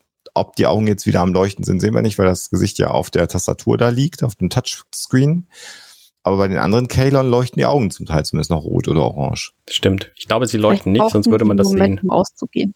Jetzt sind sie, oh, oder jetzt, so. ah, nee, du hast recht. Es sind, Gott, wie heißen denn diese Bauteile in der Elektronik, die so nachglimmen, diese LEDs? Lampen. Genau, ich finde erstaunlich, wie, äh, wie stabil dieses Touchpad offenbar sein muss, wenn Isaac da mit seinem gesamten Gewicht einfach draufknallt und das sich nicht bewegt. Finde ich gut. Ja, Stimmt. Ich mag stabile Technik. Solange wie er nicht die eingebauten Feedback-Explosions äh, äh, ähm, äh, auslöst, wie wir ja wissen, sind auf allen Raumschiffen der Zukunft unter den Tischen kleine Explosivstoffe eingebaut, die Ja. Außentreffer als Als Feedback durch Explosionen Genau. nach innen übertragen. Ich Ja, würde das ja. ja. nicht machen, weil das natürlich immer die Brückencrew in Gefahr bringt, aber das ist offensichtlich eine Konvention der Zukunft, die wir ja erfüllen Okay. müssen. Ja, und Ja, auch diese, jeder Cypher. Diese, diese Schubladen da drunter immer, wo die Kabel ausgespuckt werden, wenn es von außen eine andere klippt. Genau. Und oben, nicht? Also beim Flugzeug Ja. fallen ja die, die Sauerstoffmasken runter und bei Raumschiffen sind da ja oben dann auch Kabel immer entweder, Gepäckträger. genau, die runterfallen und äh, so kleine, ähm, so bengalische Feuer, nicht? Die werden dann auch gezündet immer, Ja, das stimmt. die dann hinten runter rieseln. Das, äh, Funkenregen, ja. aber das nur am Rande. Genau, Tai rettet dann jedenfalls von außen kommend einfach die komplette Crew, im Crew. Laderaum und die freuen sich natürlich alle, weil sie jetzt ihr Schiff wieder haben. Und wir nehmen das natürlich auch widerstandslos wieder ein, weil es gibt einfach keine Kalon mehr auf diesem Schiff. Schade, dass das nur für das Schiff gewirkt hat, weil es hätte ja auch weitreichendere Folgen haben können, aber gut, immerhin so. Und wie gut, dass die anderen äh, das nicht mitkriegen. Aber obwohl der Primary war ja auf der Orville, vielleicht konnte der einfach dann nicht weiter melden, was passiert ist und überhaupt. Gucken Ja. wir mal. Mhm. Schön finde ich, wie äh, Ed Mercer dann auf die Brücke kommt und dann ganz Captain im Kriegsmodus ist, sagt, get those Kalons out of here. Ja. Mhm. Und immerhin mit so einem Seitenblick können sie Isaac identifizieren, der dann ja auch rausgetragen wird und da wirft er dann noch durchaus einmal einen Blick hin. Aber auch Isaac wird einfach gepackt und rausgetragen. Problem dabei ist allerdings nur, dass sie quasi schon im Sonnensystem äh, sind. Aber immerhin äh, die gesamte Union Fleet oder zumindest alles, was sie auftreiben konnten, Mhm. sich jetzt schon als Abwehrlinie vor die Erde gestellt hat. Genau, wir sehen da so einen schönen Was für ein Shot, krass wo, eindrucksvolles Bild. wo ja. so 100 Schiffe zu sehen sind ungefähr. Und das ist jetzt schon so ein bisschen echt der, der, der, der Standoff ist der Mond, ne? Soll das sein? Ja, die Mond, genau, der Mond im ne? Hintergrund die Erde. Also das sieht wirklich, wirklich toll aus. So der Beginn einer Raumschlacht. Zwei Ja. Heere, die sich gegenüberstehen. Und äh, damit gehen wir in die Werbepause. Und ich bin fest davon überzeugt, früher in den Serien wäre es dann immer so gewesen, dass das dann noch bleibt. Und dann gibt's Funkverkehr. Und äh, also nicht, also dann siehst du die Brücken und in ganz vielen Serien ist dann ja auch meist so ein Konflikt gelöst worden, äh, also ohne dass wir teure Special Effects, weil wir haben ja schon diese diese, diese beiden Flotten einmal gezeigt. Das hat schon das ganze Budget für, für Visual Effects ähm, für die ganze Season aufgebraucht. Hier gehen wir in die Werbepause. Die Werbepause ist vorbei und wir sind in einer unfassbaren Weltraumschlacht. Genau. Ähm, Finde ich noch viel mehr Star Wars als alles, was wir bisher gesehen haben, weil da einfach ja. sehr dynamisch Raumschlacht gemacht wird. Und ich muss sagen, das ist tatsächlich was, das ertrage ich für ein paar Sekunden, aber dann wird's mir irgendwann zu viel und ich blick nicht mehr durch, was eigentlich passiert. Da geht halt alles mhm. Mögliche kaputt, die fliegen durcheinander. Deswegen habe ich mich auch gefreut, als das dann irgendwann nicht mehr gezeigt wurde, sondern wir so ein bisschen auch von der Brücke gesehen haben. Ähm, wo sie dich dann irgendwelche Kommandos geben und so Statusberichte, damit ich überhaupt weiß, was eigentlich gerade passiert. Weil wenn da einfach Schiffe links und rechts explodieren, dann blicke ich halt nicht mehr durch. Mhm. Aber das, das stimmt, das geht mir auch so. Ich, ich steige dann meistens irgendwann so nach, weiß ich nicht, 15, 20 Sekunden aus, finde das dann trotzdem optisch noch total toll, aber bemühe mich nicht mehr da irgendwie, äh, ja, einen Sinn reinzukriegen in das, ja. was ich sehe. Und dann warte ich halt drauf, genau wie du sagst, bis man mal erfährt, was so gerade Phase ist. Genau. Was man, was man natürlich da sagen kann, ist, dass ähm, die, also bei Star Wars, gerade bei den einen Star Wars-Filmen, da haben sie ja auch die Raumschlachten, die waren ja, Raumschlachten waren ja eher wenige Raumschiffe, sehr nachvollziehbar von der Choreografie. Du hast natürlich das Problem, wenn du so eine große Schlacht darstellen willst und technisch eigentlich alles machen kannst, ähm, also Geld ist ja eigentlich nur der limitierende Faktor, musst du ja trotzdem äh, mit diesen Raumschiffen eine, eine Geschichte erzählen oder musst einen, den Verlauf einer, einer Kampfsituation ähm, erzählen. Ich finde, das ist hier relativ gut gelungen. Ähm, es werden so ein paar Informationen übermittelt, zum Beispiel die Tatsache, dass auch diese kleinen Schiffe, die etwas länger sind und vorne so kugelförmig der Kalon in der Lage sind, Union-Schiffe, also eins von diesen kleinen Dingern, sehen wir ja, wie es von, von oben runter sozusagen ein Union-Schiff anfliegt, äh, es äh, im Grunde genommen zu Klump schießt und dann sogar noch durch den Hauptrumpf durchfliegt und damit das Schiff zerstört und das Kalon-Schiff ist nicht beschädigt. Ja. Das heißt, wir erfahren hier schon, es sind nicht nur viele, sie haben nicht nur Feuerkraft, sie sind auch so wie es aussieht, so stabil gebaut, dass sie auch durch solche Harakiri-Aktionen, durch Rammen äh, Union-Schiffe zerstören können, ohne mhm. dass sie selber zumindest für uns großartig Schaden nehmen. Das ist, mhm. finde ich, nochmal eine schöne Information, die hier übermittelt wird. Was hier natürlich durchkommt, ist, dass die Union keine Chance haben wird. Und das wird uns natürlich hier vermittelt. Wir sehen dann den heldenhaften Kampf der Orville, die sich da durchnavigiert, die verfolgt wird, ja. äh, die versucht, andere Schiffe zu schützen ich finde es auch schön, dass hier diese Raumschiffe ein bisschen dynamischer fliegen und oben und unten und solche Geschichten nicht mehr so wirklich eine Rolle spielen, wie es ja im Weltall auch wäre. Ja.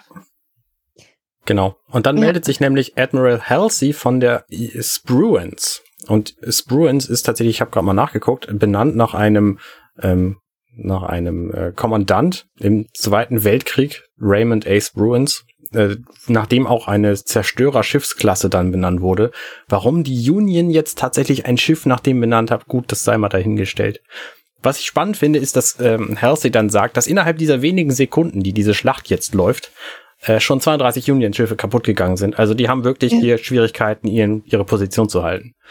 Und äh, was, was ich noch anmerken möchte, ist zu Ed Mercer, der ja ähm, wirklich sehr, sehr klar und fokussiert in diese Kriegshandlung eingreift und äh, im Prinzip wirklich äh, als Captain auch nochmal, finde ich, äh, nochmal über sich hinaus wächst und dann trotzdem aber wieder so ein schöner Seth MacFarlane-Moment äh, mit drin ist in dem Dialog, wo es er nämlich dann sagt, äh, mach doch eh ne Mene Miste, such dir einfach irgendeine Stelle aus, mhm. äh, dass dann irgendwie so ein niedlicher Spruch dazwischendurch nochmal kommt, obwohl äh, die ganze Situation natürlich total dramatisch ist. Das finde ich, das sind so Sachen, die ich an der Orwell einfach total schätze. Ja, und hier, äh, zumindest an dieser Stelle, hat diese Serie trotz dieses Eni Mini Mew, äh, was natürlich dann nochmal so ein kleiner Lächler ist, aber jegliche Unschuld verloren. Also ja. das ist jetzt hier äh, wirklich sehr, sehr düster, was wir hier sehen. Also das ist ja im Grunde genommen das, der, der Beginn des Endes der Menschheit was wir hier gerade mit verfolgen.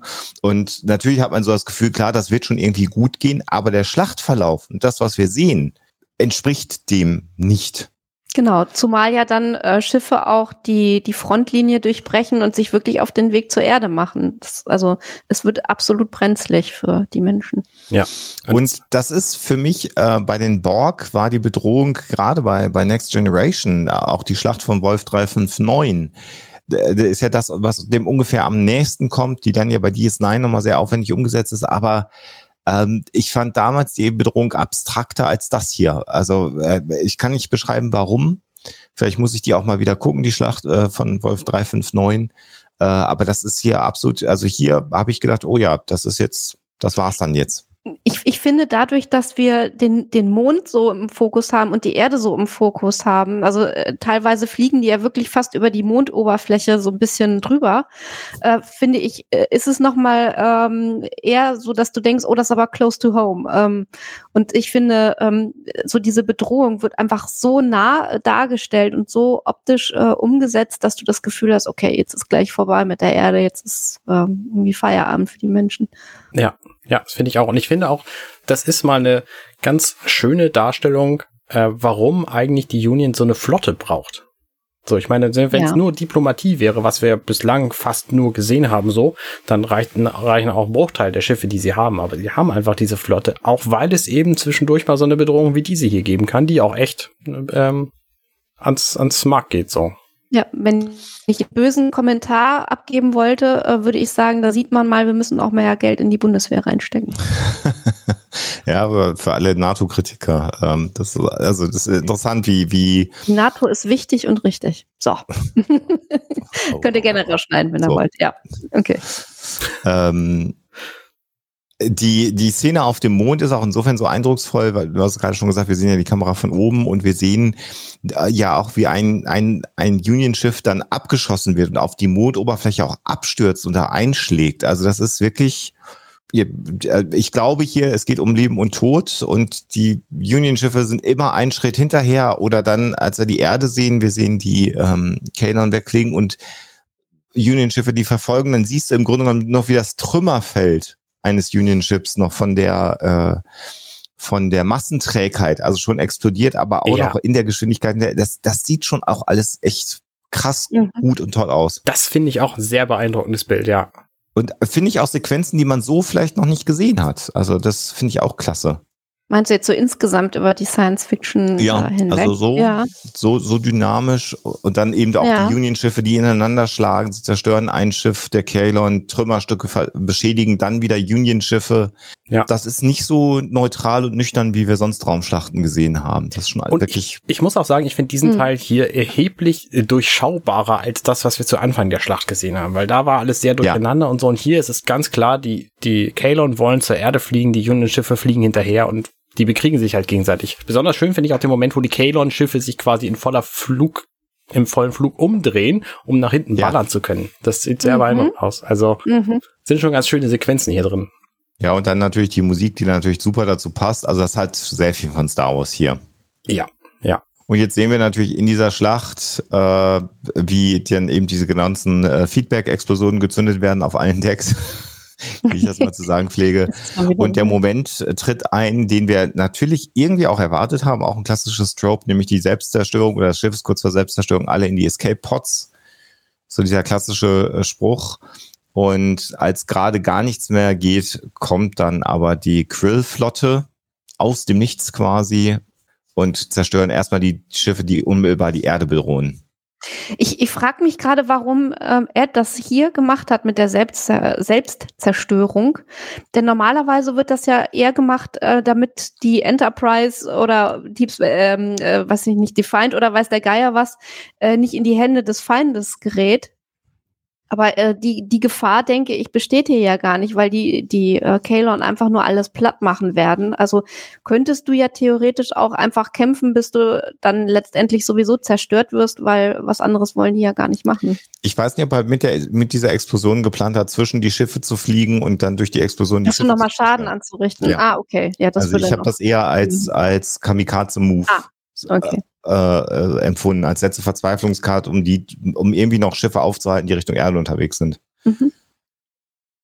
Weil ja so eine Quantum-Explosion wahrscheinlich auch ein bisschen flächiger dann abgeht. Ja, wobei er dann natürlich auch weitere Union-Schiffe mitnehmen würde. Aber Ja, ja, die waren ja alle zerstört. Er war das letzte Mal so, an der. Stelle. Er war das Okay, letzte in okay, nee, Pursuit.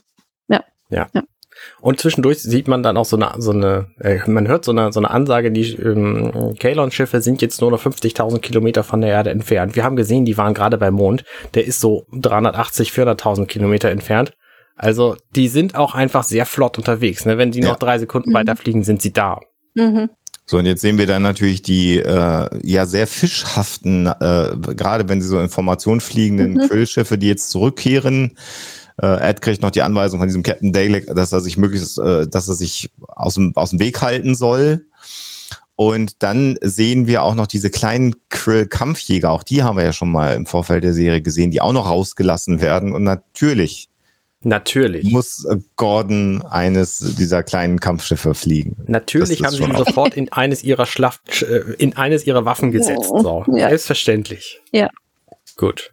Für mich eine der großartigsten Szenen ist, wie, wie er dann, äh, äh, also wie ein, ein Krill in seinem Jäger zur Seite guckt und er fliegt neben ihn und dann mit den Zähnen schnappt, Ja. um einfach besonders böse auszusehen. Das ist, das ist natürlich jetzt der Comic Relief. Das soll ja auch jetzt dem Zuschauer zeigen, du darfst jetzt durchatmen und auch hier wieder eben Gordon Malloy in der, in der Rolle dem Zuschauer zu sagen, okay, wird gut, äh, wir können Faxen machen oder umgedreht natürlich in einer tödlichen Schlacht, selbst in einer tödlichen Schlacht muss Ja. Gordon Malloy Faxen machen. Und auch sehr schön ist natürlich, dass, ich meine, wir haben es ja bislang gesehen, die Kalon schießen rot, die Union schießt blau und die Krill schießen grün. Du weißt genau, wer gerade schießt und wo das trifft, ist natürlich dann, also, sehr praktisch. Und die Orville nimmt immer weiter Schaden natürlich. Also das, weil sich Ed ja nicht aus dem Kampf herauszieht. Jetzt ist auch schon einer der Hyperdrive-Ringe dann beschädigt. Und jetzt haben wir natürlich so einen Star Wars-Moment, so einen X-Wing-Moment mit Gordon, der da einfach rumfliegt und natürlich dann auch so einen One-Liner gibt, Time to wash your mouth with Gordon. Aber das muss, muss offensichtlich Gordon Malloy haben. Also Gordons Gin gibt's offenbar immer noch in der Zukunft. Genau, der Klassiker. Auch in der Zukunft, genau. Ja. Und interessant finde ich dann, dass die Kalon abhauen. Ja, ich auch. Also interessant finde ich vorher noch, dass die Krill auch ganz schön Verluste einfahren hier bei dieser Ja. Geschichte. Die wissen, also Mhm. die stehen halt voll dahinter. Die wissen, was was Bedrohung äh, ist durch die Kalon Mhm. und die müssen diese Verluste auch äh, hinnehmen, um das abzuwenden. So, und das Ja. äh, zeigt, wie enthusiastisch sie geworden sind innerhalb dieser sehr kurzen Zeit, die sie jetzt davon wissen. Genau, dann hauen die Kalon, Kalon halt ab. Und das finde ich auch beeindruckend, weil das ja bedeutet, okay, sie sind nicht vernichtet, äh, sondern sie fahren jetzt irgendwo anders hin, bauen ihre Basis neu auf und kommen mit dreimal so vielen Mhm. Schiffen wieder. So, das ist jedenfalls meine Genau. Schlussfolgerung. Weil die haben Natürlich, ja ihre, ihre grundsätzliche Einstellung nicht geändert, nur dadurch, weil sie jetzt hier ein paar Schiffe verloren haben. Genau. Und interessant ist dann der Dialog zwischen äh, Ed Mercer und dem Captain Dalek, weil natürlich dann ähm, er fragt, kann ich meine Crewmember wieder bekommen? Und äh, der Dalek sagt, schickt einen Shuttle rüber. Und Ed switcht ja in der Sekunde schon wieder auf Diplomatie um. Das finde ich ganz spannend, weil er Ja. sagt, wir haben einen gemeinsamen Feind. Vielleicht gibt es ja doch irgendwie äh, ein, eine gemeinsame Ebene für uns. Und noch viel interessanter vom Scriptwriting her finde ich hier die Tatsache, dass der, äh, der Dalek, also der Krill-Commander, jetzt nicht sagt, ja, stimmt, sondern er sagt, Avis hat unsere Pfade zusammengeführt, ähm, also deren Gott, äh, und nur er weiß den Grund, warum. Aber er zumindest akzeptiert die Tatsache, dass Avis die Menschen oder die Union und die Krill zusammengeführt hat. Das ist ein interessanter, interessanter Dialog. Ähm, also, dass sozusagen diese Zusammenarbeit Gott gewollt jetzt im Sinne der Krill ist oder dass das die Interpretation ist.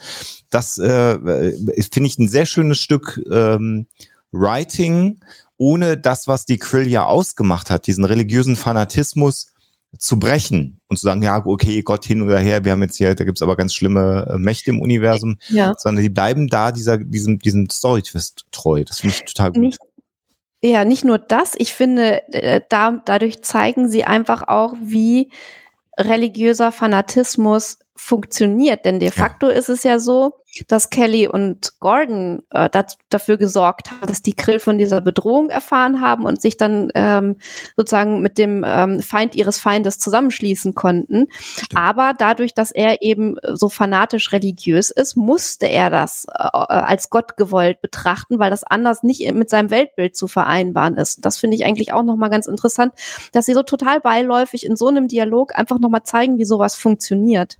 Das ja. ist wirklich sehr, sehr clever gemacht. Gut, guter Punkt, guter Punkt. Also es hat klar, es hat nichts mit den Fakten zu tun, sondern es wird sofort religiös ja. umgedeutet. Äh, ja, klar. Ja. ja. So kriegst du halt auch dieses, diese Spezies dann dazu, quasi das zu tun, was du willst. Und das ist natürlich auch der interessante Punkt, der dann wieder unsere Realität widerspiegelt, weil mhm. ja, natürlich ist alles Gott gewollt, was irgendjemand will, so. Ähm, das muss nur der richtige jemand sein. Und in diesem Fall ja. haben, hat die Union halt wirklich Glück gehabt. Ja. Ja, die Krill düsen dann ab, erstmal in eine ungewisse Zukunft. Und dann sehen wir die schwer beschädigte Orville ja im Grunde genommen, wenn es ein Mensch wäre, würde sie hinken. Hier ist es ein Raumschiff, wo hinten einer der, der Hyperdrive-Ringe brutzelt, also schwer beschädigt ist und sie hinkt quasi jetzt zurück zur Erde erstmal. Genau. Was jetzt ja auch kein weiter Weg mehr ist, da brauchen sie das Hyperdrive nicht. Nö. Nee. Genau. Und sie ist immer noch so düster dargestellt. Also ähm, sie ist nicht so fröhlich, freundlich, äh, wie sie da so durchs äh, All fliegt, sondern man sieht ihr das äh, wirklich an, dass es immer noch äh, eine unschöne Situation ist. Ja. Das nächste Bild ist dann ein Close-up auf das Gesicht von, von Isaac, was kein Gesicht ist, sondern einfach nur dieser Helm ohne Beleuchtung, weil er nämlich immer noch bewusstlos ist. Und dann finde ich auch wieder diesen Twist ganz schön, dass sie nämlich nicht wissen, wie sie ihn reparieren sollten, wenn sie es überhaupt versuchen wollen. Und sie wollen es dann irgendwie versuchen, aber wissen halt nicht wie. Und dann kommt Jaffet rein und sagt, ich habe vielleicht eine Idee. Äh, vielleicht sollten wir vorher noch mal sagen, dass äh, Gordon im Grunde genommen in seiner ihm eigenen Art sagt, warum sollen wir den überhaupt aktivieren? Der hat uns ja nur gerettet, weil er uns vorhin die Scheiße geritten hat. Mhm. Äh, und äh, Borges ja auch schon sagt, ich stimme äh, Lieutenant Malloy zu, der soll deaktiviert bleiben. Also hier merken wir natürlich schon, dass jetzt nicht mehr klar ist, wie, wie sind denn die, die emotionalen ähm, ja, Bezüge zu Isaac. Da hat sich ja schon einiges geändert und es ist halt gut, dass zwei Charaktere das auch sofort mal äußern. Ähm, und dann sagt Finn halt, ich wüsste halt nicht wie und Jaffet kommt rein, dann ist jetzt die Stelle. Aber mhm. ich fand diesen Dialog nochmal ganz spannend, mhm. dass jetzt ja nicht alle sagen, super, lass mal Isaac halten. Äh, genau. Das ist ja schon auch wichtig. Und gerade, also spannend finde ich daran besonders, dass Claire, die ja wirklich bitter enttäuscht von Isaac ist, ähm, jetzt sagt, naja, okay, wir können es meinetwegen versuchen, ich weiß noch nicht wie. Mhm. Also sie ist nicht komplett dagegen so, sondern, also es hätte ja auch, naja, sie ist ja, war ja zwischendurch sehr, sehr böse auf ihn. Ja. ja. Da kommt, es ist natürlich so eine Kombination aus, sie hatte eine enge Beziehung zu ihm, ist natürlich deswegen auch enttäuscht, aber ist auch Ärztin, also vielleicht auch äh, ähm, daran interessiert, eine Lebensform, die man eventuell retten kann, auch zu retten. Also auf jeden Fall interessant. Ja. ja. Ja, dann gibt's natürlich diesen spannenden Moment. Also Jaffet dringt dann in Isaac ein und sagt, ja, ich weiß schon die richtigen Stellen, die man verbinden muss. Und man macht sich Sorgen, Jaffet, ist das auch sicher für dich? Und dann nach so einer wartenden Pause und einigen Close-ups auf die Schauspieler aktiviert er sich, richtet sich auf und sagt, ich war deaktiviert, was ist passiert? Ich finde das ganz spannend. Also es geht ja eigentlich gar nicht um die Gefahr für Jaffet, weil Jaffet sagt, ich weiß jetzt, wo die gefährlichen Stellen sind, ich weiß nur nicht, ob ich ihn wieder ankriege. Daraus, mhm. Das ist eigentlich die Spannung. Ne? Nicht, ob Jaffet irgendwie verletzt wird, das wird er schon hinkriegen, sondern vielleicht kriegen sie ihn nicht wieder an. So. Ja. Genau, die Frage, was ist passiert, wird nicht beantwortet. Also die Leute schauen jetzt alle natürlich überrascht auf ihn, als er hochkommt und teilweise auch skeptisch ein Stück weit. Und dann wird erstmal umgeschnitten auf, ja, die äh, Fleet Yard, also die, die Werft im Weltall, wo jetzt die Union-Schiffe repariert werden. Auch ein schönes Bild, das kennen wir von Star Trek ja eigentlich immer nur, dass ein Schiff mhm. in so einem äh, Dock dann liegt über der Erde und hier sehen wir natürlich eine Riesenanlage, wo zumindest jetzt hier in der Einstellung, wenn ich es richtig sehe, drei Union-Schiffe gerade angedockt sind und repariert werden. Und wir sehen ein paar andere Schiffe, die wieder funktionieren. Also symbolisiert natürlich eine gewisse Rückkehr zur Normalität. Ja. Mhm. Und ich finde das ganz spannend. Dann sitzen Ed und Kelly bei äh, Admiral Halsey in seinem Büro mit der wunderschönen Aussicht. Und Halsey sagt, die Union, Union bespricht sich gerade, entweder wir deaktivieren ihn komplett oder wir versuchen ihn auseinanderzunehmen und was über die Kalons rauszuregen. Das sind unsere beiden Optionen. Und äh, er sieht gar keine andere Option. Also das, äh, mhm. nach diesem Erlebnis kann ich das natürlich so ein bisschen nachvollziehen, aber Ed sagt im Moment, wir haben hier noch eine Option, denn er war ja unser Crewmitglied und ähm, er könnte auch einfach wieder bei uns auf die, auf die, auf dem Schiff bleiben. Ja. Also ich, ich finde diesen Dialog super toll geschrieben und wahnsinnig wichtig, weil da äh, der Admiral im Prinzip äh, oder die, die Union genau dabei ist, eben diesen Fehler zu machen, den die biologischen Lebensformen auf dem Planeten der Kalon auch gemacht haben, nämlich ja. zu versuchen, eine mögliche Bedrohung einfach zu beherrschen, auszuschalten, ähm, einfach auseinanderzunehmen, um mehr Wissen zu erlangen. Also das ist so zutiefst mensch menschlich, diese äh, Herangehensweise. Und dann zu sagen, nee, wir gehen aber jetzt Risiko ein äh, und gucken, wir ähm, so jemanden nicht wieder ähm, ja in unsere Mitte aufnehmen können. Das ist einerseits zeugt das eventuell, wenn man es böswillig formuliert, von einer gewissen Naivität halt. Andererseits ist es manchmal vielleicht die einzige Möglichkeit, ähm, eine Situation umzudrehen und nicht einen Fehler der Vergangenheit äh, den in dem Fall andere gemacht haben, zu wiederholen. Also diese Risikoabwägung, das finde ich wahnsinnig spannend.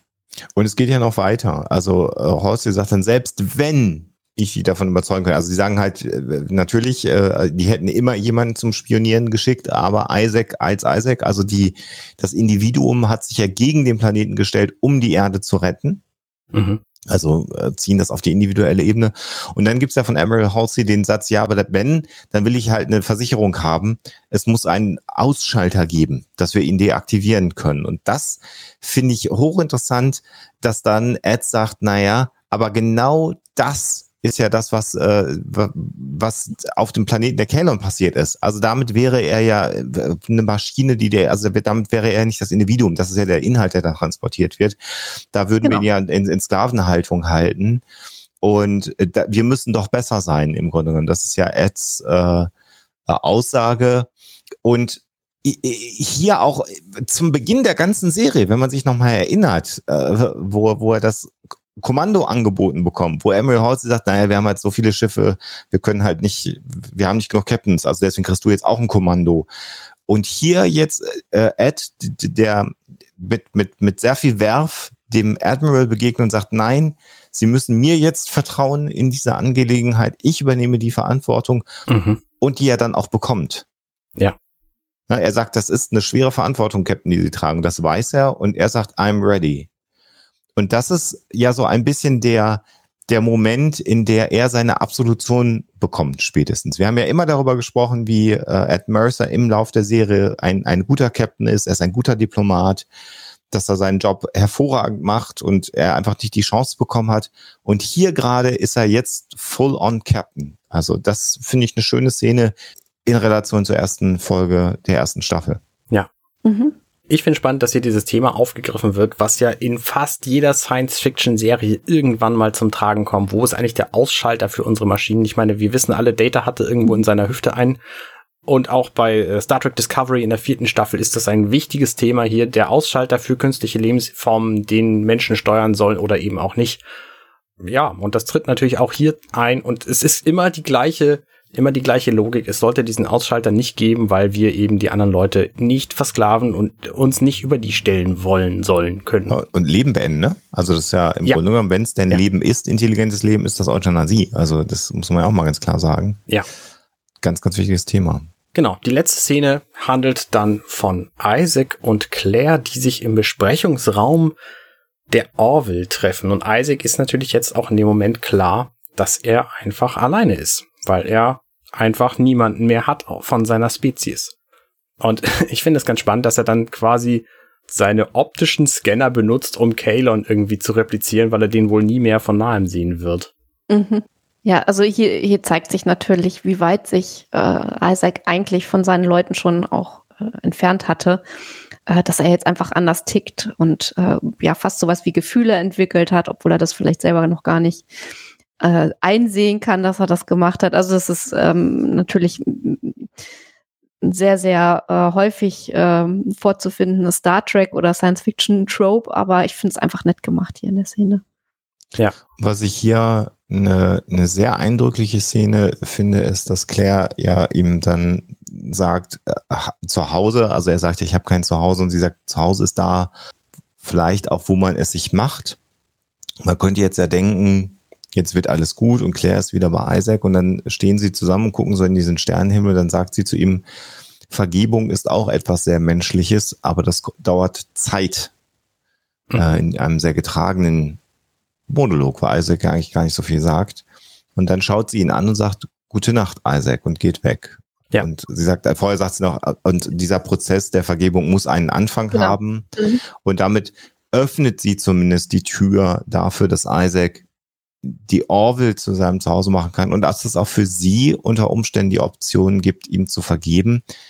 Immerhin, bei all dem Schrecklichen, was passiert ist, man kann ja die Dinge nicht gegeneinander aufwiegen, hat er aber ihren Sohn ja auch dann am Ende gerettet. Ja, oder alle, ja. ihr Sohn, also Tai, können wir ja drüber diskutieren, ob das der Grund war, warum er in seiner Loyalität gekippt ist. Ich glaube das nicht, aber daran ist es, das war ja sozusagen der Katalysatorpunkt, ja. dass er Tai töten sollte. Das war ja das, was definitiv nicht mehr.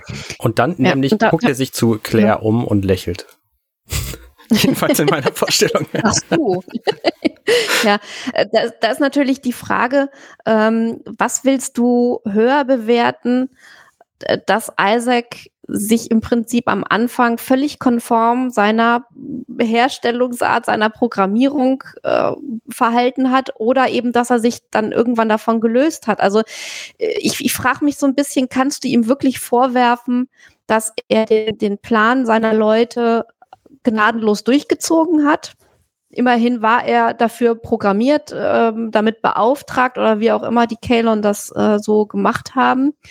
Ähm, oder willst du ihm dann vielleicht noch höher anrechnen, dass er sich von allem verabschiedet hat, was er kannte und wofür er sozusagen da gewesen ist? Ähm, das ist so ein bisschen die Frage, die ich mir noch gestellt habe am Ende dieser Folge. Ich finde, die Frage ist eigentlich, also es ist ja jetzt auch kein neues Motiv, dass irgendjemand irgendwo eingeschleust mhm. wird. Das gibt's ja schon bei so Klassikern wie The Fast and the Furious zum Beispiel, wo dann einfach am Schluss aber trotzdem irgendwie ja. Sympathie für diese Gruppe empfunden wird und am Schluss entscheidet sich dann eben nicht alle umzubringen und so und den, deinen ursprünglichen Plan zu verfolgen, sondern ähm, hat irgendwie Einblicke gewonnen. Und das ist ja mit Isaac hier im Grunde ganz genauso. Also das ist jetzt keine, keine neue Geschichte, die uns erzählt wird. Nee, äh, nee, neu nicht, aber äh, insofern nochmal spannend, weil er ja eine Maschine ist und dieses äh, sich konform dem Plan zu verhalten, äh, ihm ja im Prinzip nicht nur eingeimpft ist, sondern einprogrammiert ist. Ähm, ich weiß nicht, ob man dieser, diesem Umstand nicht noch mehr Rechnung tragen muss, aber da sind wir eigentlich schon bei dem Thema, dass, dass das ja in der ganzen Folge ständig mehr andert bei den Kalon. Also verhalten die sich irgendwie menschlich oder sind es wirklich Maschinen oder wie auch immer.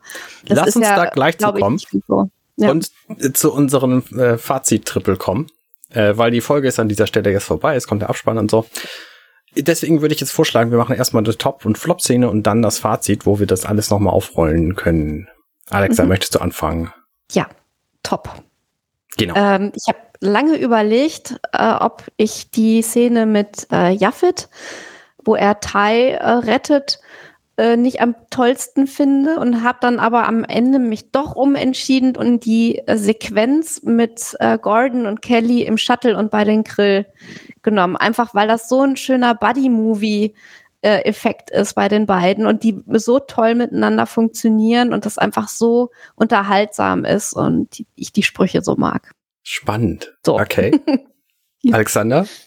Für mich, also die ganze Serie, äh, die ganze Episode ist ganz, ganz großartig. Der ganze Zweiteiler, äh, den finde ich ganz großartig. Wenn ich eine Szene rauspicken muss, die mir besonders gut gefallen hat, dann ist es für mich auch ein Comedy-Moment. Und es ist der sehr, sehr kurze Moment, wo Gordon Malloy mit diesem unfassbar dämlichen Grillhelm, der ihm überhaupt nicht passt, nach links aus dem Cockpit guckt und einmal die Zähne aufeinander schlägt. Das ist für mich, da schmeiße ich mich jedes Mal weg. Das ist so weit drüber.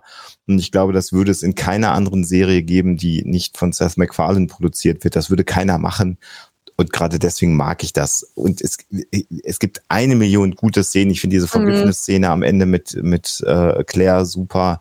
Äh, die, wie, wie Tai sich auch auf, aufopfert für die, für die Mannschaft. Also es gibt so viele tolle Szenen. Aber das ist für mich, das toppt einfach alles, weil es so abstrus ist. Spannend. Ich habe tatsächlich äh, äh, die Szenen, von denen ich dachte, ihr würdet eine von beiden nehmen, ich brauche nur die andere zu nehmen, ähm, habt ihr beide nicht genommen. Nämlich die Szene mit Admiral Halsey am Schluss, weil da einfach mhm. dieses ganze Phänomen nochmal aufgerollt wird, was eigentlich mit, mit Kontrolle und so und Vertrauen äh, mhm. äh, passieren sollte zwischen verschiedenen Spezies. Die finde ich ganz fantastisch. Und davor die Szene mit dem Krill-Captain, wo quasi der Grundstein für eine Zusammenarbeit zwischen der Union und, der, und den, den Krill gelegt wird, obwohl die Krill eben religiöse Fanatiker sind. Und das finde ich, ist auch eine sehr, sehr kurze, aber sehr schöne Darstellung von diesem, von diesem Umstand, dass es nicht immer nur furchtbar ist mit religiösen Fanatikern, sondern man kann zwischendurch auch mal mit denen auf einer Wellenlänge fahren. Mhm. Ähm, das ist ein sehr beruhigendes Bild für mich. Ähm, stimme ich hier zu. Super Szenen ja. und, und die ja. Horse-Szene hat ja auch die Komponente, da wird endlich Ed anerkannt innerhalb ja. der Unit oder für sich. Also das, es gibt oh, ja, zu stimmt. viel, es gibt zu viel in, die, in, dieser Episode, ehrlich gesagt. Ja. ja. Es wimmelt nur so von guten Szenen. Stimmt. in der Tat. Gibt's denn auch schlechte, Alexa? Ja, also da müsste ich jetzt, äh, oder da habe ich wirklich, wirklich, wirklich lange drüber nachgedacht und es ist, ähm, Jammern auf hohem Niveau. Ich, und ich habe mich dann letzten Endes einfach dafür entschieden, ähm, diese Szene, wo der Primary ähm, Ty äh, töten will und äh, Isaac sich dann letzten Endes dagegen entscheidet, äh, mir rauszusuchen, die aber wirklich nur wenig schwächer ist, finde ich, als, als der ganze Rest. Einfach stellvertretend für die Tat, dass die ähm, Kalon so hinterhältig agieren und das meiner Ansicht nach teilweise nicht so ganz ins Konzept der Spezies passt. Ja, Alexander? Ich muss da sehr, sehr, sehr, sehr lange überlegen, was eine Flop ähm, Szene ist, weil, weil tatsächlich die so dicht ist und so gut, da ist ganz wenig überflüssig in dieser Episode. Vielleicht, vielleicht ist es diese, diese, äh, diese Szene im Besprechungszimmer, wo die Kalon ihren Plan darlegen und die, die Crew erpressen und sie da mitmachen. Ich glaube, das ist so in hm. dieser, in dieser Episode das größte Plothole. Das ist äh, ähnlich von der Dimension wie die Tatsache, dass damals die Borg sich Picard holen mussten, weil sie wollten eine menschliche Stimme haben, was halt völliger Bullshit ist. Ja. Ähm, äh, das, das ist, spielt so in einer Liga. Ähm, wenn du dich darüber die ganze Folge aufregst, dann funktioniert die Folge nicht. Das ist für mich ein Schwachpunkt ne, dass es da keine sinnvolle Begründung gibt, warum sie dieses Schiff haben. Aber du brauchst natürlich das Schiff in dieser Position, um diese Geschichte zu erzählen. Irgendeinen Weg musst du da finden. Aber die Begründung, so auch mit dem, ja, das Licht ist auch eine Verschwendung von Energie, das ist irgendwie so ein bisschen, ah, also das, das ist für mich der schwächste Moment, finde ich, der Episode. Okay. Für mich der schwächste Punkt, also die Einzelszene, die ich tatsächlich am, am die, auf die ich am ehesten verzichten hätte können, ist der Anfang der Raumschlacht, weil das für mich alles viel zu unübersichtlich ist. Äh, da hätte mir auch eine, eine, ein Bericht gereicht so. Ähm, aber tatsächlich ist auch, was mich stört, einfach das Verhalten der Kalon an sich, weil die immer darauf also Isaac hat sich die gesamten anderthalb Staffeln jetzt darauf berufen, dass er schlauer ist als die Menschen und sehr logisch denkt und keine Gefühle zeigt. Das ist mit Claire schon so ein bisschen aufgeweicht worden mit Ty und äh, und, und äh, wie heißt der Bruder noch? Jedenfalls ähnlich. Marcus. Marcus, Marcus. genau. Ähm, ist es auch schon aufgeweicht worden, weil er mit denen ja auch schon schon interagiert hat ähm, und da auch sehr mitfühlend wirkte. Und auch hier einfach die, das Motiv Rache der Kalon selber. Ich meine, die, die ja. müssten rein logisch betrachtet, die haben ihren Planeten und sagen, sie haben nicht genug Ressourcen darauf. Das heißt aber nicht, dass sie irgend, zu, zu irgendeinem anderen Planeten fliegen müssen, der bewohnt ist, um da alles Leben platt zu machen. Das ist einfach kompletter Unsinn. Und auch die Logik sagt ja, beachte bitte die Fortschritte, die die Menschheit gemacht hat. Und in der Welt haben ja die Menschen früher Leute umgebracht, andere Völker und Spezies und was es alles gab, und haben damit mhm. jetzt aber aufgehört. Und das wird halt überhaupt nicht beachtet. Und das ist einfach unglaublich unlogisch, mhm. dass sie sich jetzt nicht nach dem aktuellen Wissensstand verhandeln. Ich meine, Wissenschaft basiert darauf, dass du neue Erkenntnisse mit mit in deine Überlegung einfließen lässt. Das machen die Kalon halt nicht. Und das stört mich diese beiden Folgen lang dass die einfach wahnsinnig rachsüchtig und angepisst und und bockig sind, was ihre eigene eigene ähm, äh, humanoide Spezies da anging und jetzt auch alle anderen und das funktioniert einfach für mich vorne und hinten leider mhm. gar nicht. So, also dieses dieses Plotmotiv, ja. nee, das haut für mich einfach nicht hin. Auch diese Geschichte, wir müssen irgendwie jetzt hier diesen diesen Ingenieur aus der Luftschleuse schmeißen, um hier nochmal irgendwie Druck zu machen. Das funktioniert einfach nicht, weil es auch überhaupt nicht logisch ist, weil die sie sowieso alle umbringen wollen. So, deswegen meine, meine Flop-Szene ist einfach das Verhalten der Kalon insgesamt. Mhm. Gut. Nachvollziehbar. Ja. Kommen wir zum Fazit, Alexa. Diese Folge, überhaupt diese beiden Folgen sind ähm, grandios insgesamt, finde ich. Äh, sind, stecken unheimlich viele wichtige Kommentare drin. Ähm, es ist optisch ein, im wahrsten Sinne des Wortes ein Feuerwerk. Es gibt sehr, sehr viele schöne Momente innerhalb der, der Crew der Orville. Äh, insofern absolut unterhaltsam und äh, schön, sich das anzugucken. Also ich könnte mir auch vorstellen, mir die äh, öfter anzuschauen, immer wieder anzugucken. Ähm, aber wie du eben gerade ausgeführt hast, äh, es, es gibt natürlich auch so die, die storytechnischen Schwächen. Und dazu gehört für mich auch äh, die, einfach der Umstand allein schon, dass sie da jemanden hingeschickt haben, die Kalon, der nach dieser ganzen äh, Völkermordsgeschichte erst gebaut wurde. Also sie hätten im Prinzip dieses ganze Risiko vermeiden können, wenn sie da einen hingeschickt hätten, der mhm. das alles miterlebt hat und der genauso doof und rachsüchtig ist wie sie selber äh, dann hätten sie nicht ein Problem gehabt. Und da frage ich mich halt, war das dumm von denen oder äh, sind das irgendwelche anderen Umstände, die dazu geführt haben, weil nicht mal innerhalb ihrer eigenen Denkweise das irgendwie konsistent ist. Und diese ganze äh, Verhaltensweise, hast du ja gerade dargelegt, ist auch nicht äh, konsistent und ähm, unlogisch. Äh, und das ist für mich halt wirklich so eine Schwäche. Das zeigt natürlich auch, dass die Kalon da stellvertretend für bestimmte Gruppen von Menschen heutzutage in unserer Gesellschaft stehen sollen, die du damit kritisieren kannst, wie Science Fiction das ja auch äh, häufig und richtigerweise macht, mhm. dass du damit wirklich Gesellschaftskritik auch betreiben kannst, aber es ist halt ein Plothole nach wie vor. Das ist so für mich die Schwäche. Ähm, ich finde, die, das macht aber für mich dann die Folgen nicht kaputt, sondern ich finde sie, finde sie trotzdem sehr, sehr gut und sehr, sehr gelungen. Okay, ich mache es ein, bisschen kürzer, stimme euch beiden natürlich zu. Du hast ja dein Fazit schon ein bisschen vorweggenommen, Arne.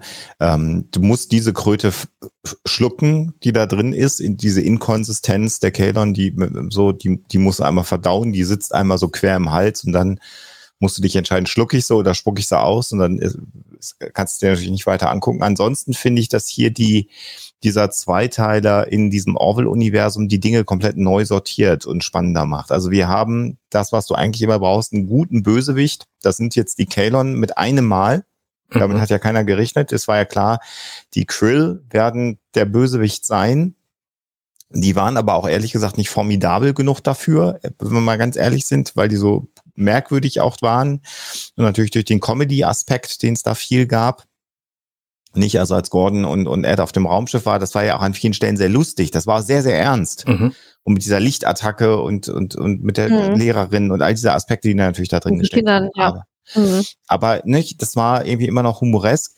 Das fehlte bei den Kalon. Da ist jetzt kein Spaß mehr. Das, das ist uns transportiert worden. Die schmeißen auch Leute aus der Luftschleuse raus. Damit hast du jetzt in diesem Universum den, den, die Rolle der Bösewichte klar belegt und hast jetzt eine ähm, uneasy Alliance. Also wie geht's jetzt mit den Krill weiter? Raufen die sich wirklich zusammen? Wie ist denn das? Und genau wie du sagst, Arne, kann man mit religiösen Fanatikern zusammenarbeiten?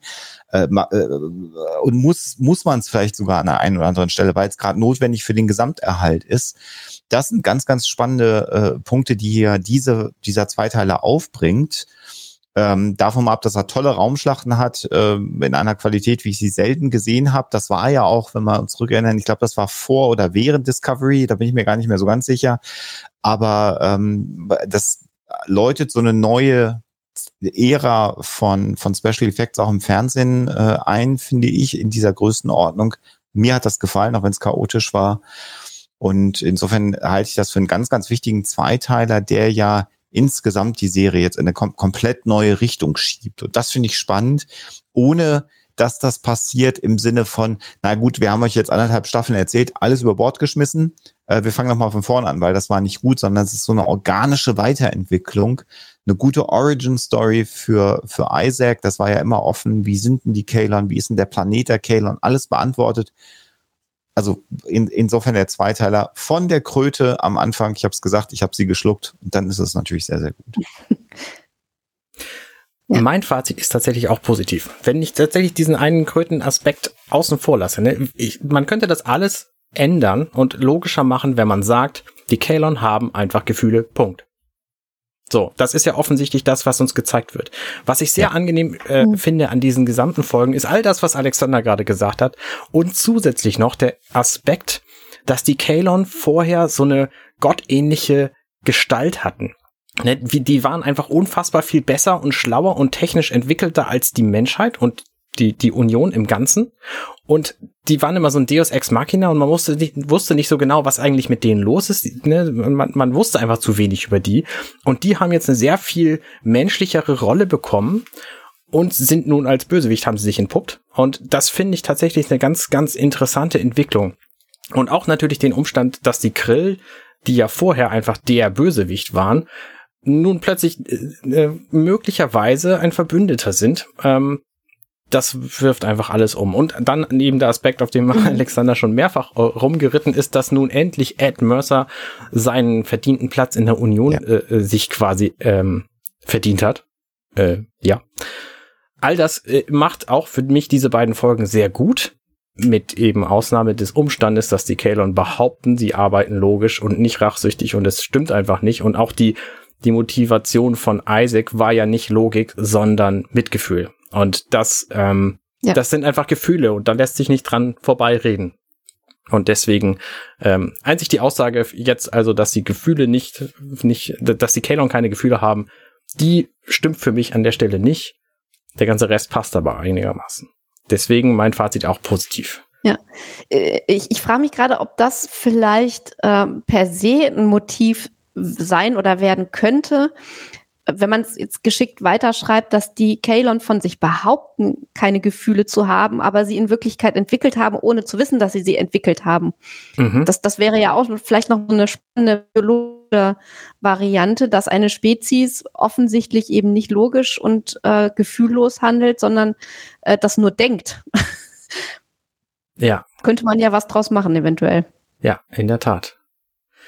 Ist auf jeden Fall ähm, spannend, wie es weitergeht, weil jetzt hat sich alles geändert, die äh, Voraussetzungen haben sich geändert, es ist plötzlich viel ernster geworden, wobei ich kaum glaube, dass wir den Humor von Seth MacFarlane in Zukunft nicht mehr sehen werden. Nee, ganz Von daher, ähm, ja. ja, tolle, tolle Doppelfolge mit Ende und Anfängen gleichermaßen.